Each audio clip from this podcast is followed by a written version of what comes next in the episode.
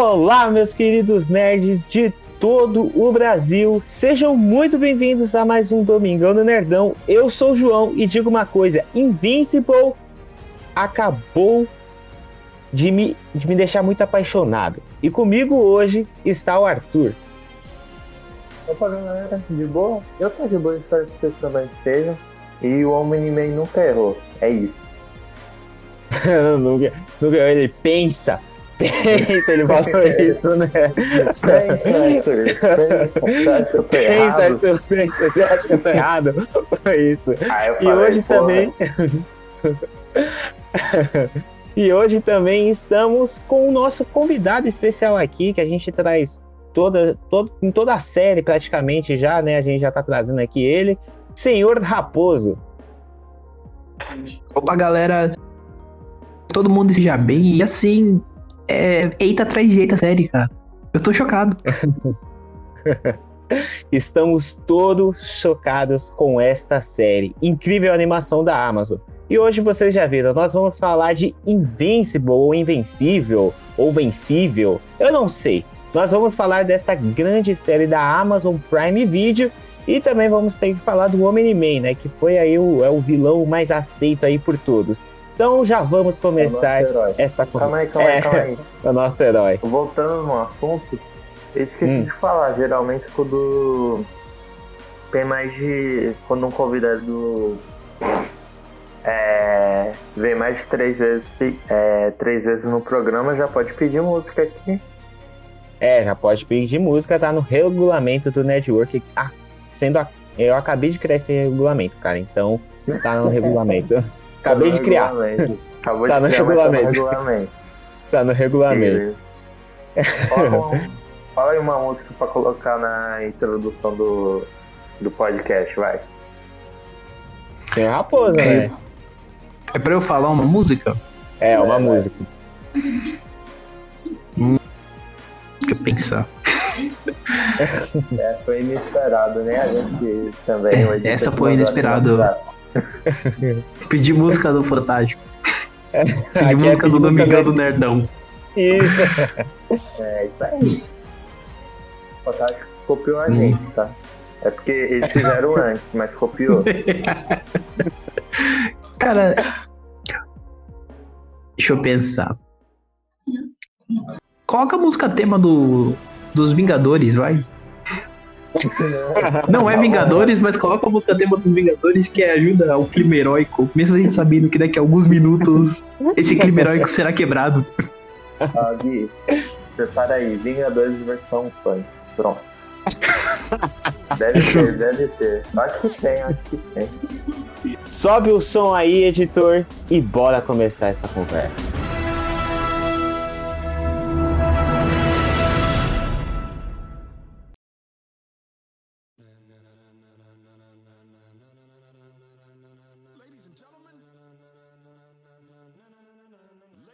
Cara, é, pra gente assim e já iniciar a conversa, cara não, caras, né? Pra gente assim já iniciar a conversa, uma coisa que eu percebi assistindo Invincible, eu não, eu não li os quadrinhos, né, ainda, infelizmente, mas uma coisa que eu percebi assistindo Invincible foi a semelhança entre os que tem muita semelhança ali entre Marvel e DC, principalmente DC, já no início ali que todos, os, né, a gente sabe o que acontece ali no primeiro episódio, né? Todos os guardiões morrem e tem uma clara referência ali a alguns personagens da DC.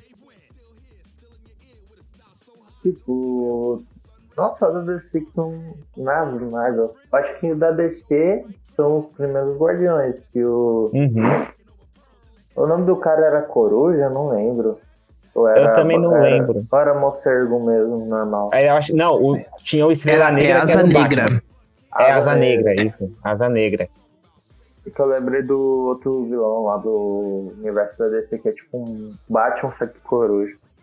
Mas Uhum. então, é. Basicamente, tipo. É referências de heróis. Tanto que eu vi num grupo do Facebook que tem de, de Invencível agora. O cara, um menino comparando. É, tipo, ah, o Omni-Man claramente é o Homem-Aranha, pra quem não sabe, entendeu? É lógico que é da vida, né? Tá óbvio. um alien que veio aqui pra Terra, aí tá ajudando a gente, né? Tá ajudando. Ajudando, né? Ajudando.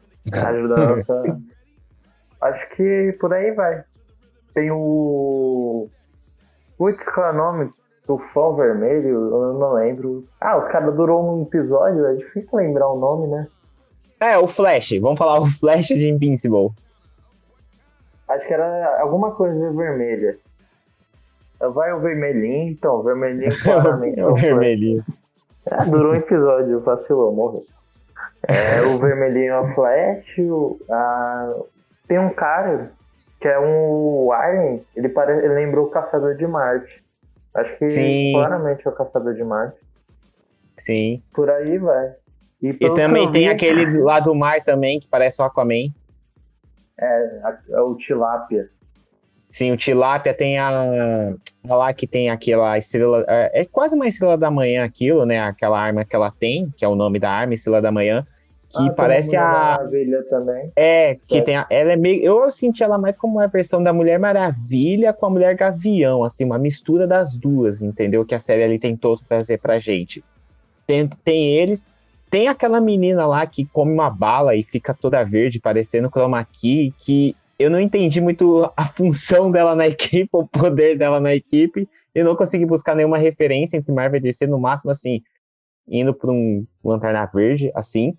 Mas, naquela segunda formação da equipe, tem uma clara referência Super Choque ali, se a gente for parar pra pensar, que é aquele menino lá que explode. Qual é o nome dele? O Rex Explosivo. Esse, Isso. esse personagem é legal. Aí, ó. Durava É, ele é legal. decora o nome. É, é, é, a gente decora, o Arthur decorou o nome. Também tem aquela menina que ela. Menina monstro, que ela é claramente o Hulk. Porque quando o Homem-Robô fala lá que ela tem uma maldição, eu claramente lembrei do Hulk, porque o, o Bane, né, o, o Bruce Banner, ele meio que fala assim, que o Hulk é a maldição dele, né? O Hulk é uma maldição.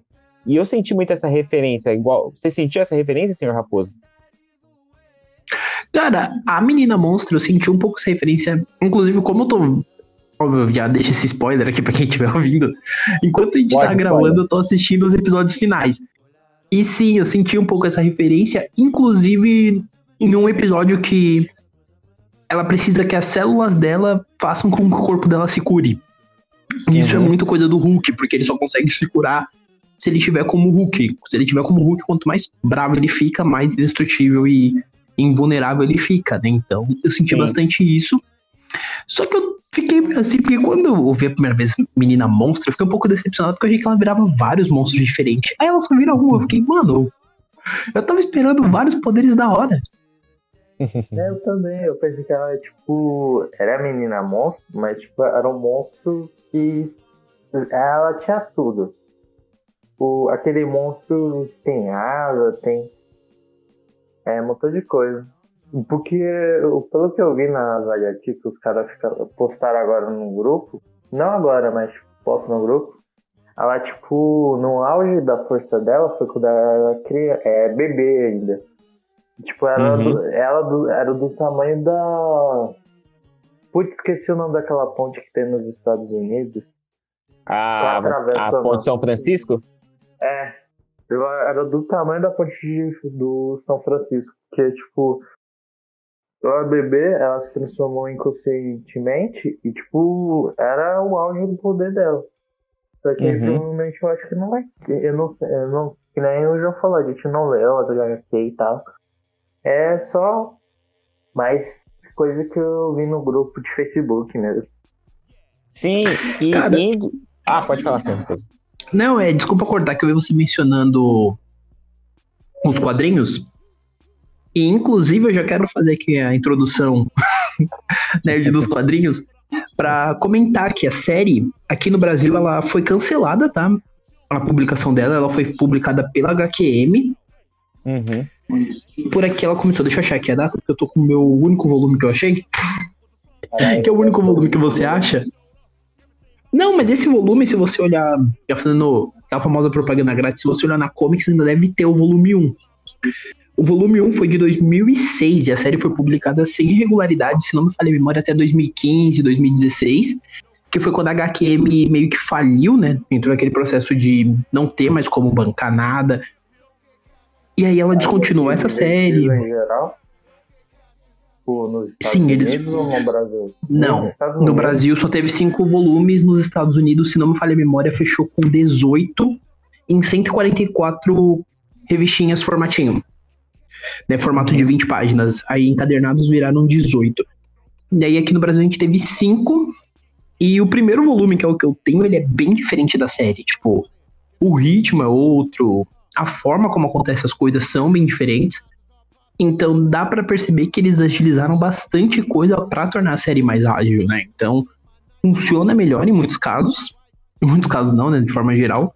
Mas o quadrinho é aquilo. O volume 1, você ainda consegue encontrar com uma certa facilidade. Do 2 pra frente você não encontra. Né? Do 2 ao 5, que é o que saiu. E a minha esperança, como alguém que gosta né, de ler mais das vezes do que assistir, é que algum editor, especialmente a Panini agora, se motive, né? Aproveite que a série tá fazendo sucesso pra publicar. Porque A o autor. já pegou vários títulos, né? Tipo, que. Que nem ele pegou. Ela já pegou Islandunk, que era de outra editora, e pegou pra ela e republicou. No formatinho do. Acho que é Reboot, Uhum. que fala do Islandunk, que é tipo. Que o. O Takeshi, ele. Redesenhou algumas páginas, porque ele tipo, melhorou a arte dele, por aí vai. Fechou assim, porque o era de. Era de outra. Era de outra editora, nem lembro mais. Eu vi outro dia o cara vendendo no Facebook, as páginas tudo amareladas e tal. É velho o né?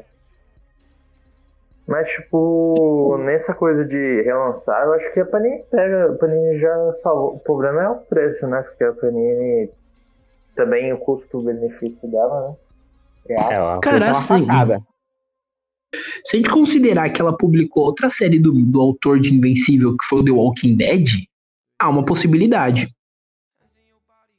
Uhum. E até tipo- porque é uma coisa, é um quadrinho que seria interessante ver como é que seria a repercussão por aqui. Porque ele tem umas cenas muito incríveis. Uhum. Que eu queria falar, ele tem muita cena invencível. Não, eu só senti falta de toda vez que alguém fala o nome dele, a gente tem uma cena com sangue. Né? No quadrante nem tem isso. É, Tem a logo com sangue. Cada vez mais fica com sangue, né? Cada episódio, até o episódio 8. É, isso foi uma jogada muito boa da, que a série fez. Mais partindo do negócio que o, o próprio Sr. Raposo falou, que é com relação ao ator, autor, né? Que é o Robert Kirkman, o mesmo que fez a mente por trás do universo de The Walking Dead. Ele buscou muita inspiração em Marvel e DC para produzir Invincible. Porque para pra pensar, assim, não só, não só ele, também o cara que fez The Boys também buscou muita inspiração na DC e na Marvel também para produzir The Boys, mas Invincible você percebe claramente uma, uma, uma percepção do próprio autor, né? Tanto na série, e o Senhor Raposo tá lendo os quadrinhos, ele pode falar melhor dos quadrinhos, mas tanto na série, em esse negócio de Marvel e DC, por conta que a gente tem essa referência da Garota Monstro, o Rex explosivo é uma clara referência ao vilão do Super Choque lá, que eu acho que é o Flamejante, eu não lembro lá, o Tocha de Fogo, eu não lembro, que a gente disse. Eu senti essa referência, Raio de Fogo, isso. É uma clara referência a ele. A gente tem um Omni-Man que, meu, claramente tá na cara pra todo mundo saber Que é o que é o. o Omni-Man que é o Superman, uma clara referência ao Superman. E isso dá pra perceber que o Robert Kirkman foi a fundo nessas referências claras pra tá produzindo o seu próprio quadrinho e futuramente a sua própria série que agora que a gente tá vendo. E isso que eu mais gostei, porque mesmo que a gente tá acostumado a ver é, Hulk, Superman, Batman, esse tipo de coisa nas suas mídias respectivas, mas ver essas outras versões desses heróis em outras mídias é muito legal. Então foi, foi uma inspiração muito grande que o Robert Kirkman teve nessas duas grandes potências do, do mundo nerd, né? Então eu gostei muito disso que ele trouxe. Um Batman aqui, um Flash ali, um Superman aqui, um Caçador de Marte aqui, um Hulk aqui. esse tipo de coisa. E o, o robô, o robô eu lembrei muito do Tony Stark no início, né? O Tony Stark, É, o falou. híbrido robô. O, todo mundo falou, é um homem de ferro mesmo, né? tem raio, É. tem os equipamentos Uhum. dele. Sim, o equipamento, o Homem de Ferro. A menina que se multiplica, eu ainda tô tentando buscar quem ela é ainda, a menina que Acho se quem multiplica. é, é da DC. Eu acho que. Não, tem um no X-Men também. Tem um Homem Múltiplo no X-Men. Então, Que é um cara que ele se multiplica. Sim. Sim, é, ele é mais os quadrinhos, porque na- nas séries e filmes ele nunca foi apresentado triste isso. Mas, que foi uma clara referência. Evolution, moleque. Que é, provavelmente. Ah, é mesmo, tem mesmo, tem o menino lá que se multiplica no Evolution. Verdade, tem ele. Obrigado, SBT, por passar isso no Evolution mais de 1.300 vezes. mais de 1.300. Mas isso foi bacana do Robert Kirkman ir a fundo e buscar essas referências, entendeu? É, é um trabalho que você vê que o cara, na hora de escrever, falou: Mano, o que, que eu posso fazer aqui? Porque para pra pensar, a Marvel e a DC já tinha criado todos os possíveis heróis imagináveis do mundo, entendeu? E inimagináveis também. E ele falou, mano, eu não tenho mais o que criar, então eu vou lá pegar e vou, eu vou montar aqui os meus, entendeu? E ele foi montando. Isso é muito da hora. Então, ainda puxando essa questão de heróis, né? Principalmente o principal, né? Quando a gente descobre logo no primeiro episódio que ele teoricamente é o vilão, isso tem muito a ver também com outra história, que se não me falha a memória também é da Image. Eu não tenho certeza, e aqui no Brasil foi publicada pela Devir, que é o Invencível. Que ele fala de um Uhum. herói que é tipo o Superman, que ele foi criado Uhum. na Terra desde pequeno, só que tem um momento que ele surta e ele vira o vilão.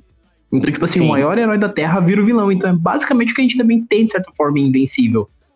Que o Uhum. Omni-Man, ele é o vilão. Aí, óbvio que a gente vai descobrir mais pra frente tudo que os motivos, né, dele ser, de fato, esse vilão. A gente tem revelação no final das contas.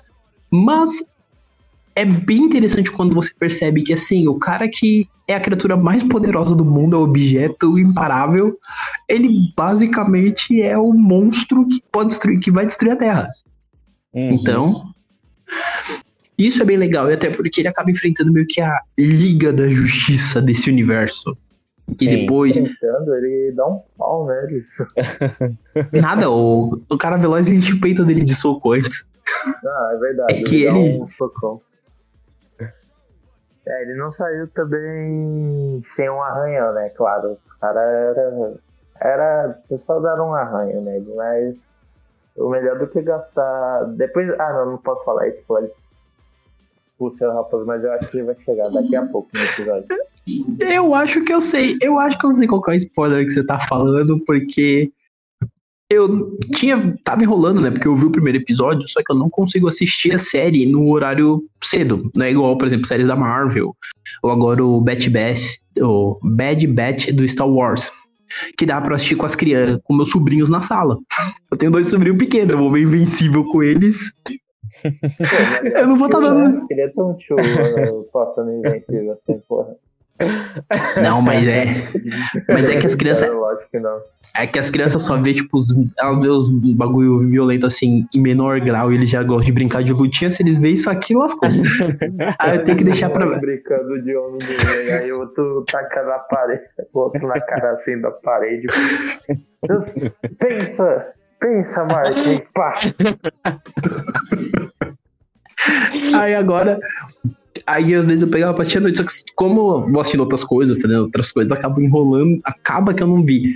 Aí eu fui pegar pra ver hoje, e tinha uns momentos, até o episódio que agora eu tô no 7, enquanto a gente tá conversando, que era um Zeita atrás de Eita que eu ficava, mano, como? Como que uma série dessa, o moleque não. Porque eles explicam, né, em certo ponto, que eles teoricamente não morrem por nada da Terra. Mas o tanto que o Invencível sangra, cara, não tem. Eu, eu acho que é impossível o ser humano viver tanto. Independente de ser um alien. É, Não, ele toma, É ele toma um coisa. pau. O invencível não é invencível e o imortal não é imortal. O- É, o Imortal não é imortal, o Homem-Formiga fica gigante, o Capitão América usa a bandeira de Porto Rico. É nesse nível. entendeu? É nesse nível. Ah, cara, mas, Mas- o imortal.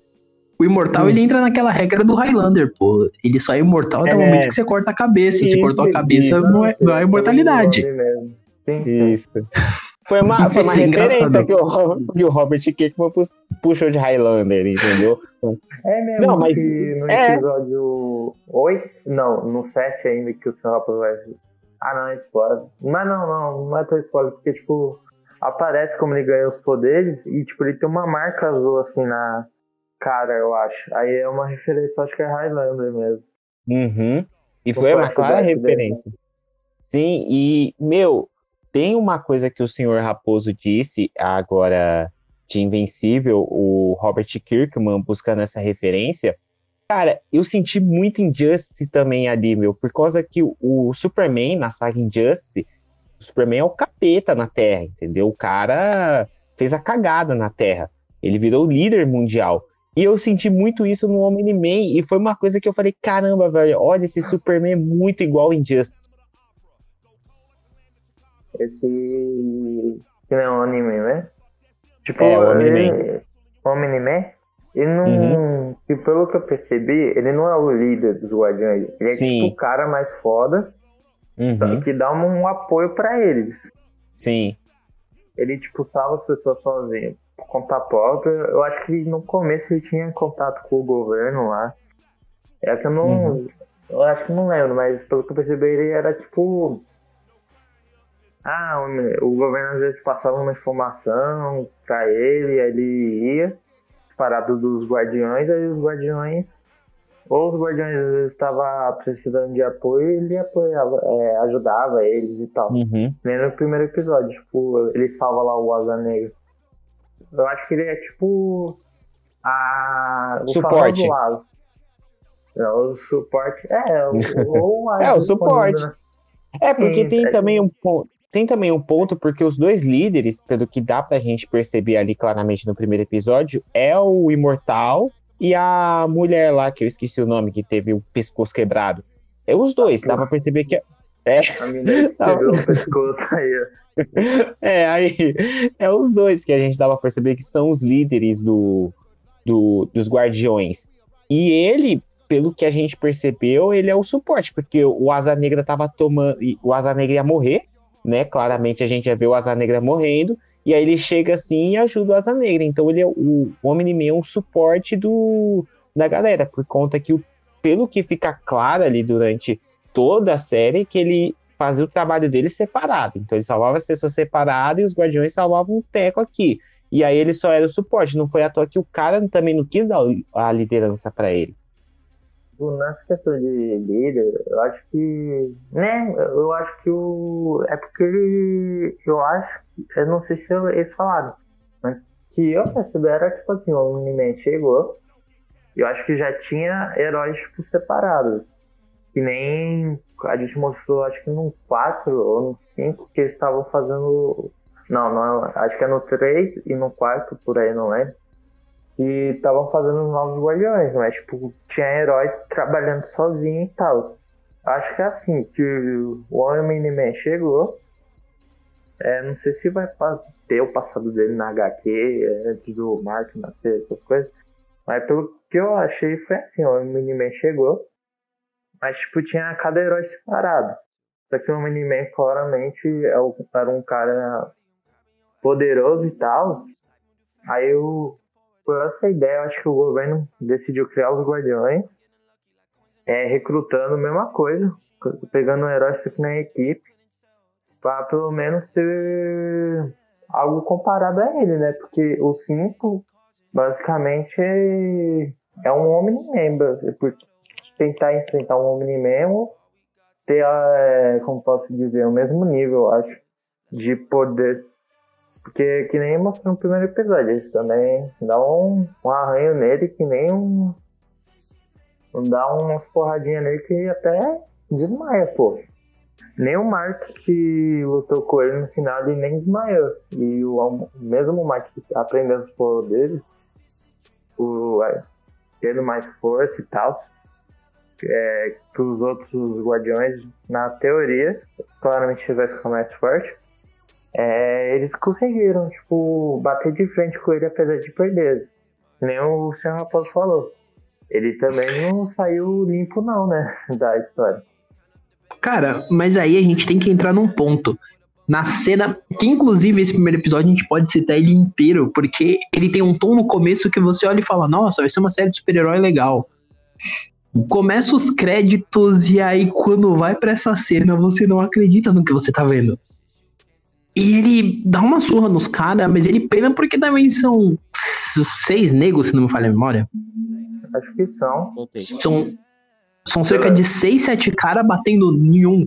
É óbvio que ele ia soar um pouco mais, porque é cara pra é gente pra caramba pra ele lutar, especialmente que tinha o Alien lá que ficava fininho que enrolava. Então, tipo assim, ele tinha um cara que enrolava, ele tinha um cara super rápido, tinha a mina que era o clone da Mulher Maravilha lá e tinha uma clava gigante.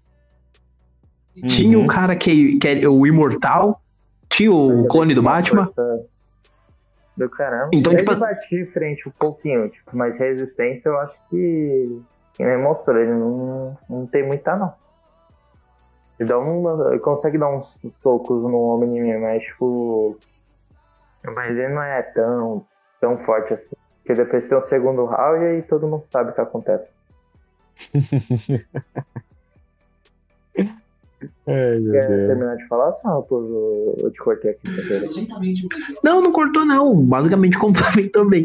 Porque esse é o ponto, tipo assim, eles não realmente não tem. Dá para perceber isso pelo Mark. Ele é muito forte, só que ele não tem necessariamente uma resistência tão grande. Apesar uhum. do corpo dele aguentar tomar umas porradas bem pesadas mas ele não tem essa resistência, e isso é bem interessante. E até voltando, né, que você estava mencionando antes a questão do quadrinho, como eu só vi o volume 1, o restante eu não achei ainda, então posso falar mais do volume 1. O volume 1, para vocês terem uma ideia, essa, essa cena, por exemplo, da morte do grupo, do grupo dos heróis que a gente, que a gente fala, pode falar que é a pseudo liga, ela não acontece nesse volume. Nesse volume não. a gente realmente vê não, a gente vê basicamente o Mark aprendendo a ser o invencível mesmo, aprendendo a ser herói. Então tem muita situação que ela é bem diferente essa questão. Uhum. Né? Então, por exemplo, o primeiro volume, o primeiro capítulo, né, seria o primeiro tomo lá de fora, ele é basicamente mostrando como o Mark era antes dele ganhar os poderes, até o momento que ele ganha os poderes e ele descobre essa questão. Então leva um tempo, tipo, leva cerca de 20 páginas para ele realmente virar o Invencível. E um dado curioso, que inclusive eu tava vendo esses dias no Facebook de compartilhamento, o Invencível já apareceu no Marvel Team Up. Ele apareceu em um com o Homem-Aranha. Ah, eu vi. Pra ser mais. é maravilhoso. Que ele fica chamando o cara de é, Homem-Aracnídeo. E você fica, mano. Uhum. Sim. É que nem e é uma coisa lá, o Aranha Humano. Sim. E é engraçado que as poucas eu não cheguei a ver esse quadrinho, eu só vi esse sprint que os caras postam, mas é bem engraçado que você percebe que ele tem um certo deslocamento muito grande se ele fosse pro universo Marvel, né? E até o Kirkman mesmo já trabalhou na dentro da Marvel. Então, para ele já é um local comum, né? Nessa questão de criar roteiros, etc. Então, deve ter sido bem divertido para ele encaixar o personagem dele dentro desse universo de super-heróis que não é tão comum. Sim, sim. E como a gente já está discutindo muito essa parte, assim, do que o Omni-Man fez, dessas conexões aí de Invincible, vamos agora para um bloco que é a, a famosa sessão de spoilers. Então é aquele aviso. Você não assistiu Invincible? Vai lá, assiste e depois volta para escutar esse segundo bloco. Que agora o negócio vai ser spoiler atrás de spoiler e muita coisa. Então já vamos iniciar este grande segundo bloco.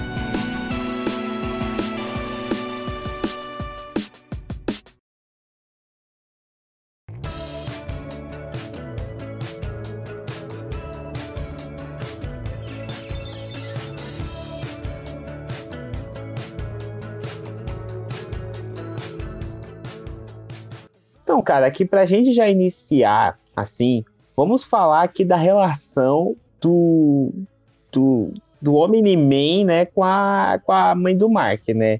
Que não é lá a, aquela, aquela relação de cumplicidade de, de verdade, né? Essa que, é, essa que é a real, a gente tá mandando. o Arthur resumiu, resumiu o, o, o bloco, a primeira parte do bloco. Pet, é isso, acabou, fim. É, É, muito. Já, já falei do último bloco aqui, já falei da, do último episódio de Lost já resumiu tudo e já finalizou o programa. Então é isso. Cara, muito obrigado por ter até aqui. Mas vamos entrar, vamos entrar em alguns consensos sobre a mãe do Mark, que assim, ela é uma pessoa que, por ela viver muito no meio dos super-heróis, ela já tem essa ideia mais de não se abalar com nada. Então, isso que é Uhum. engraçado quando você vê a relação dela. Porque, por exemplo, a cena que o Mark fala pra ela: Ah, meu pai foi sequestrar, foi levar os aliens, né, pra voltar. Foi levar os aliens de volta pro país, pro mundo deles. Ela fala: Ah, ele deve estar resolvendo as coisas pacificamente e não volta pra jantar. Tipo, Ah, pacificamente, olha. Não, eu vi o pacificamente. Eu Pacificamente. Pesadão, pô. um povo pacífico, não muito pacífico. Mas É. na concepção. Mas na concepção dela, pelo tempo que ela conhece ele, ela já fala assim: ah, tá bom, ele vai demorar umas três horas pra resolver tudo isso e já volta. Uhum. A mesma coisa é em outros momentos. Por exemplo, às vezes na cena que ele tá resolvendo as coisas com os guardiões lá. Sim. Ela tá resolvendo os negócios com. Ele tá resolvendo os negócios com guardiões, depois ele vai pra China ela fala: Ah, tá, então passa no restaurante francês lá e compra uma comida pra gente. Você fica, mano. pra Ca- você é, se rolou caguei. assim. Também faz isso. Uma sugestão é pro cara de HQ. É tre- treinar uns com super-heróis que sabe voar muito rápido pra fazer tipo um iFood da vida dos super-heróis. É tipo um iFood mundial, tá ligado? Aí você vai escolhendo. Ah, eu quero um sushi do Japão. Ah, eu quero uma pizza da Itália. Aí por aí vai. Fica aí a sugestão. Pô, seria foda.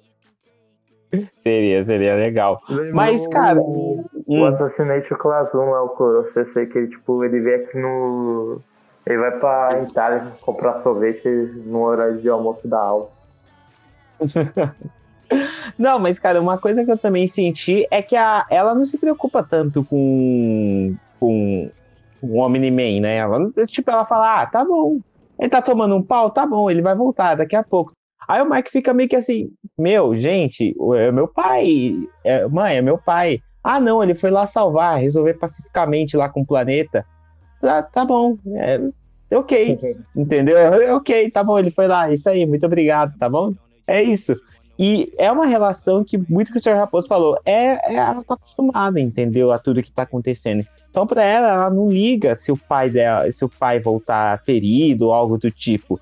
Só se ele voltar muito ferido, ela vai se preocupar, mas pra ela é normal. É uma coisa normal que o que tá acontecendo, até o certo ponto que ela descobre o, o- o que o Homem-Man fez.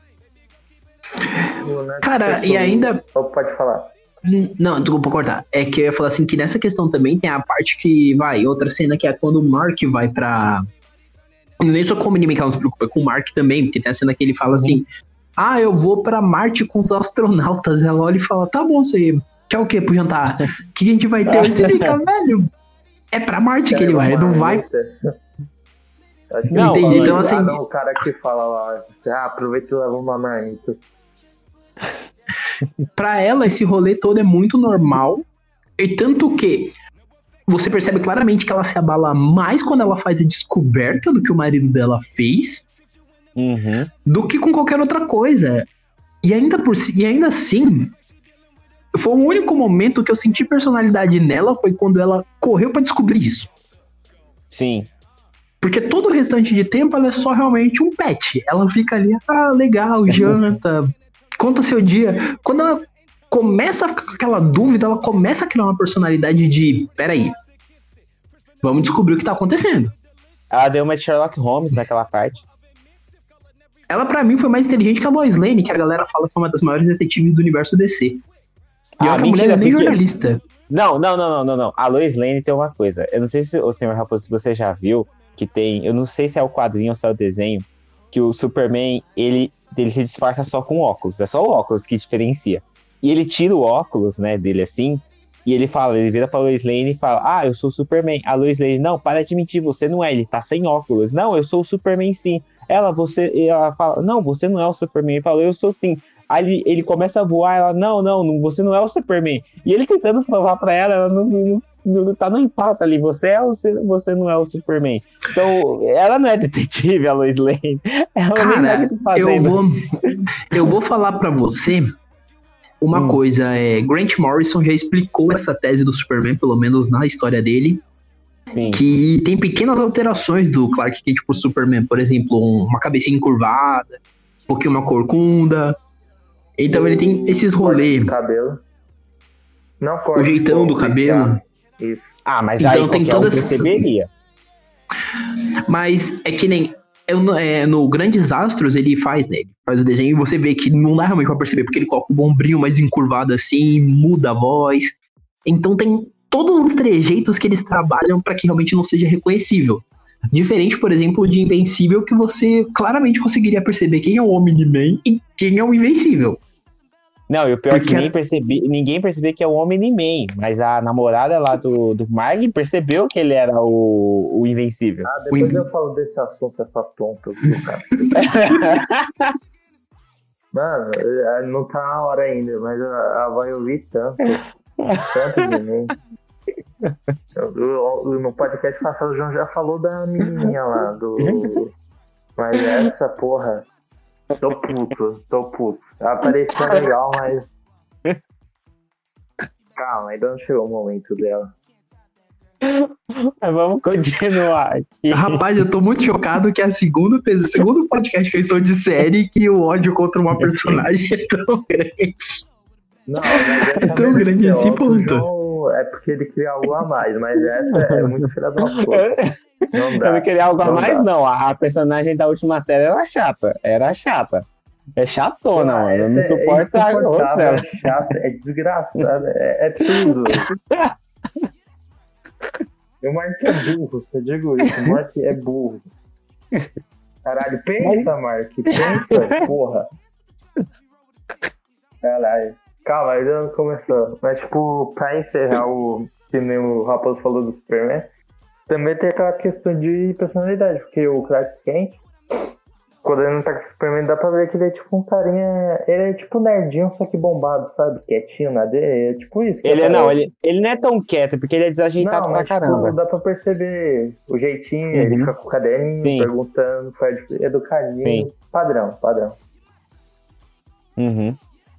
Não, e, e, tem, tem esse ponto também, mas uma coisa que me chamou na, também na atenção na mãe do Mark é que no início, antes dele se tornar herói, ela se preocupa com ele.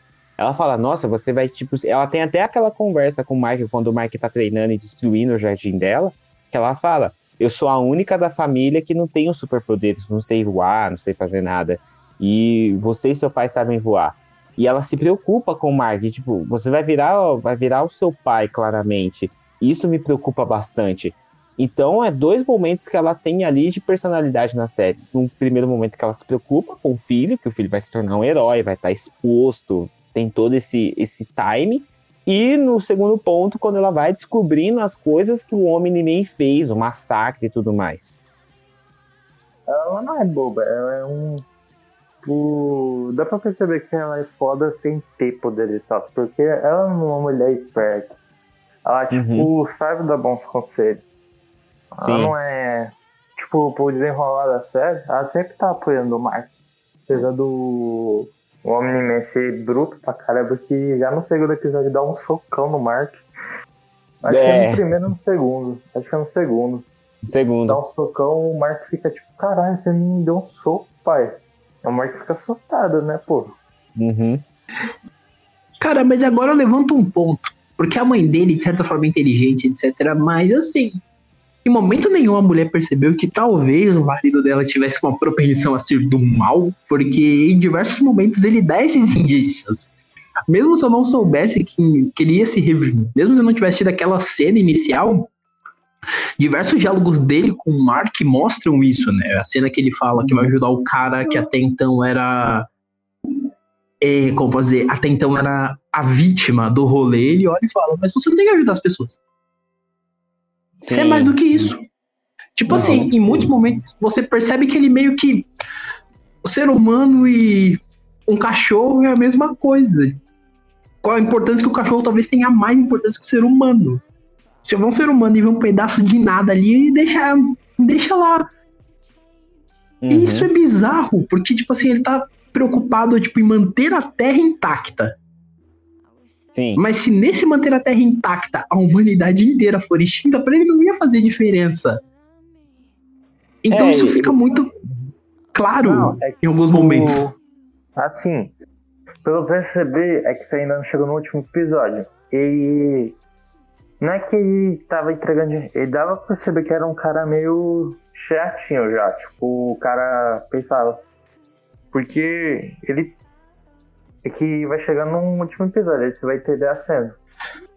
Então, eu tô na cena que ele mata o imortal de novo. A cena que ele. Nesse momento eu estou na cena que ele enfiou a mão no peito do imortal de novo e agora vai rasgar ele no meio. Mas, tipo, passa um flashback no último episódio que você vai chegar lá. Que ah, não é que é meio recente que ele tá na Terra. Mas, tipo, ele ainda. Desde que ele chegou, e quando o Mark era criança, ele ainda tava entendendo até. Ele fala assim: ah, ele fica questionando tudo. Ah, por que o ser humano não tem isso? Ah, porque o ser humano. E ela fica, tipo. É, falando pra ele e tal, tipo, ah, é por isso, por isso, isso, é legal fazer isso e isso. Por aí vai, ela tá ensinando ele como os humanos são, tipo de coisa. No começo lá da série e tal. Aí ele tem essa personalidade meio bruta que dá pra perceber que ele tem desde que ele veio da Terra, tá ligado? Porque, que nem ele falou, ele veio de outro planeta, é outra. Uhum. Tudo uma questão. Tipo, de Sim. cultura, entre as. Mano, os caras. A cultura é matar planeta- lá, é fazer rinha. É um, ba- é um é Battle cultura. Royale. É, é um beta literalmente. O mais forte sobrevive. O que mais o forte fica e, e conquista o universo. Ficam Aham. tudo jogado ali. Sim. Por aí vai. Eu acho que ela sabe também da consciência. É, claramente que ele vive bem mais tempo que ela. É por isso que ele fica. Acho que eu não Uhum. sei se tem uma diferença de idade. Acho que tem uma diferença de idade enorme com ela. Mas. Sim, claramente. É, mas vamos chutar, vamos chutar uns 200 anos por aí. Eu acho que ele tem Ah, mais. não, eu chuto bem mais. Uns É mil, por aí mil vai. Quinhentos. O, não é perceber, dá pra, ele é tipo o cara bruto. Vamos dizer que ele é um cara é, conservador dos Estados Unidos, vamos dizer. Uhum. E dá pra perceber claramente, porque ele fica assim, ah, o Marco tem que ficar forte. Ah, porque o Marco é aquilo, só que na cultura dos vitorianos, que nem ele fica puto, falando assim, ah, era melhor o Marco nem ter coberto os poderes, que agora treinar ele, eu tinha- ele fica com aquela coisa, ah, eu tinha que ensinar ele como vitoriano, por aí vai, entendeu? Uhum. E, e, tipo, ela, nessa questão do. A gente falando que ela é mais inteligente e tal. Por isso, apesar de ela não perceber que o homem, o homem matou todo mundo, mas ela, ela também não é boba, ela, ela desconfiava. Aí por aí vai, o problema é que ela tava fazendo É. bate dos panos. Isso, isso é verdade, isso é verdade. Ela, ela desconfiava que o Omni-Man tinha, tinha feito merda por conta que tem aquele negócio lá do. Daquele Do cara que ajuda também. eles. É, o Nick Fury, lá da, da, da parada. Ele fala assim, ele, ele vê que dá a entender que ele também tá investigando, ele também já desconfiava do Omni-Man. Antes mesmo do enterro, ele também já desconfiava por conta que ele fala assim: tá bom, se foi um cara que entrou aqui e matou todo mundo, tá, é estranho. Quem seria o super vilão que fez isso? E aí tem outro ponto que também ele, ele fala, mas se o Omni-Man fez isso? Só que aí ele, ele meio que esquece. Então ele também estava ali desconfiando já, e ela, desde o do terceiro episódio ali, ela já estava meio que desconfiando de, das coisas que aconteceu, muito por conta do discurso lá da esposa do, da versão do Flash, da, daquela realidade. Da versão do Flash. O discurso dela, ela já tava, hum, muito estranho. E principalmente quando eles vão no enterro e o Homem-Man fala assim: ah, vamos pedir uma pizza. Ela fala, poxa, cara, seus amigos acabaram de morrer e tudo mais. E meio que ele, ele fala meio que nem ligando que eles morreram. Então ela ali já começa um pouco da desconfiança dela. Isso é muito interessante. Ó, quero só fazer um parênteses que eu acabei de ver o flashback aqui e eu tô muito perplexo que os caras literalmente dizimam metade do planeta, tá? Só quero fazer esse, essa observação durante o podcast porque eu tô muito chocado. Que o cara fala, ah, vou te contar, te contar a história de verdade do, do rolê do planeta. O planeta realmente é pacífico, a gente realmente quer o melhor pro mundo, pro universo, mas assim, o melhor do universo é a gente toda, dominar né? vocês. E a gente dizimou metade da nossa população para que só o mais forte sobrevivesse. E agora eu estou chocado. É o Beto Royale. Mas isso que é muito interessante. E aí, depois que ela tem aquele primeiro contato lá com o demônio investigador, que é o claramente Sherlock Holmes, o demônio que investiga tudo, ali o ponto de interrogação se abre na mente dela. Que, ela, que o demônio já sabia que foi o Omni-Man que fez merda. Só que sabe de quem eu tô desconfiando? É daquele Nick Fury, porque ele prende o demônio e o demônio já sabia. E aí eu fiquei, hum, tem algo de errado aí pra, pra, pra segunda temporada. Cara, eu tô impressionado é que o moleque tá literalmente abalado com a revelação e o cara comprando pra ele. Não, mas só que se você vier com a gente, a gente pode ter água encanada, etc. Você fica, velho, você acabou de falar que você veio de um planeta que dizimou uma humanidade, a humanidade, parça. Como você quer que seu filho olhe pra sua cara e fale, vamos? Mas essa cena do demônio é um grande ponto de interrogação que abre na mente dela e aquele cara é muito estranho por conta que, mano, o demônio estava ajudando eles, tecnicamente, mesmo que ele não fazia parte da investigação completa, investigação inteira. Mas o demônio estava ajudando a, a, a investigação. E o cara simplesmente prendeu o demônio novamente no inferno. Então aquilo eu fiquei meio que com uma pulga atrás da orelha. Eu falei, será que esse cara tá com o Omni-Man ou algo do tipo? Ele tá ajudando ou, ou ele fez mesmo para não atrapalhar a investigação? Tipo, nessa questão, eu acho que é assim. O, não, o demônio não trabalha de graça.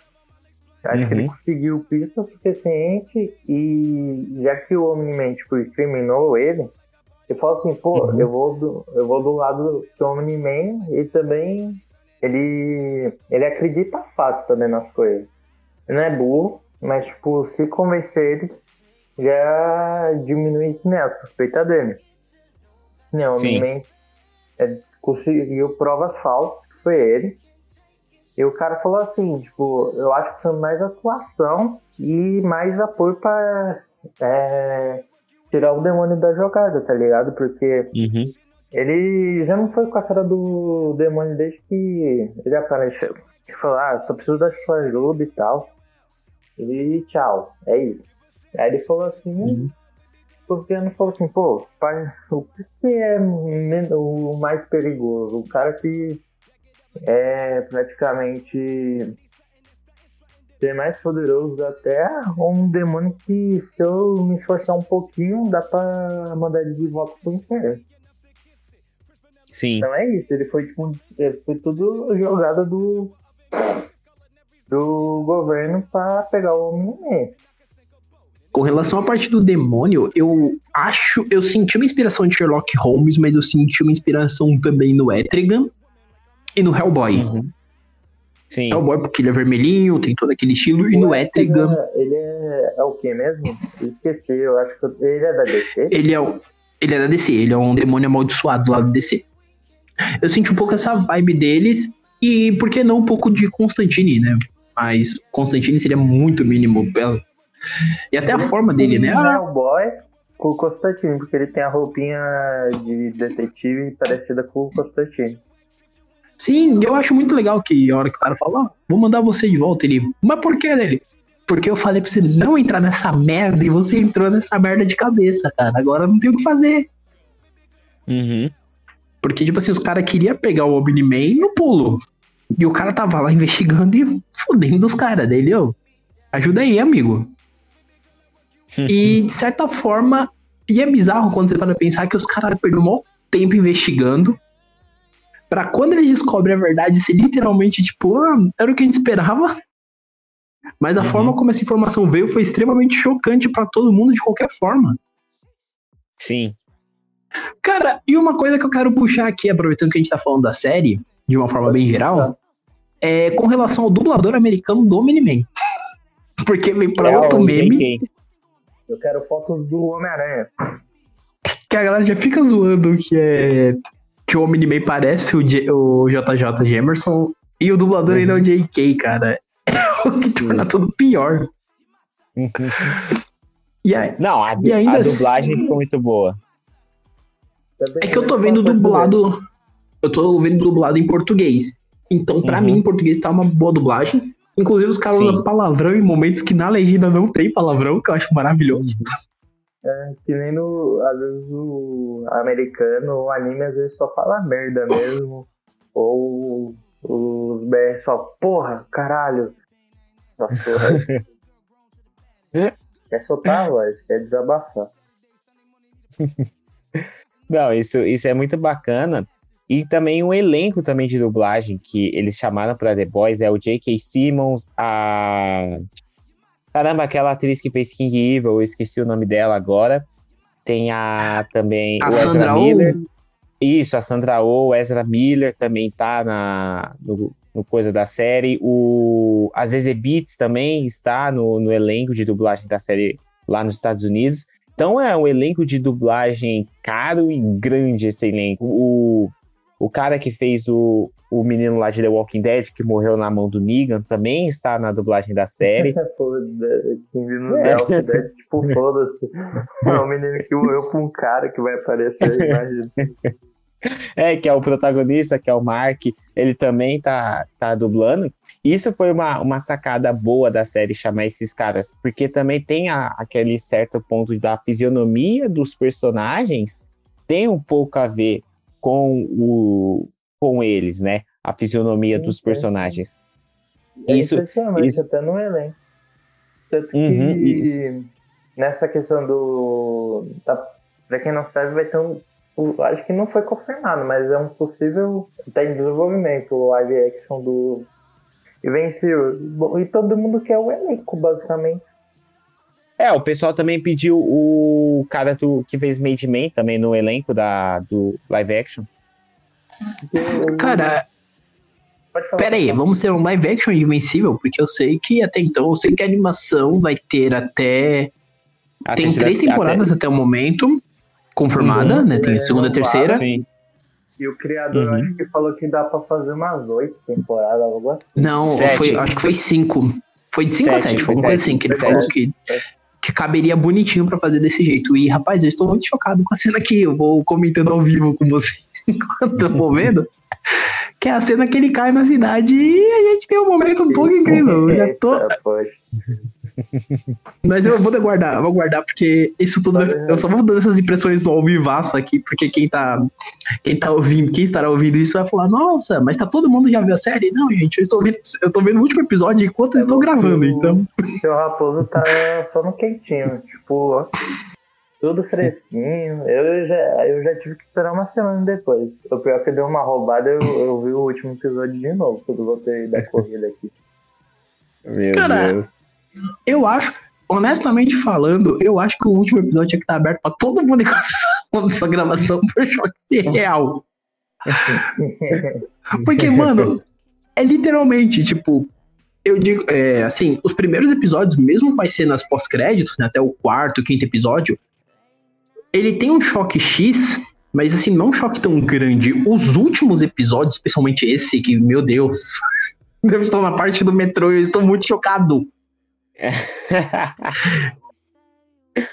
Jesus! da sala, repito, tira os sobrinhos da sala. Jesus, eu não tô crendo. Eu não tô crendo que ele fez isso. Rapaz! Eu, eu não tô crendo. Tá, mas vamos voltar para ele falar logo, porque ele quer falar, ele, ele reagiu, quer comentar, depois de reagir comentando. Mano, eu, eu, tô, eu tô vendo aqui, eu não tô acreditando na cena em si. Tipo, eu achei que. Quando eles falaram, vai piorar, eu falei, não, não vai, tá de boa. Mais ou menos, os choques não são tão grandes, né? Você tem umas cenas que chocam. Isso é a questão do robô, por exemplo, que a gente sempre achou que era um robô e do nada a gente descobre que o rolê não funciona dessa forma.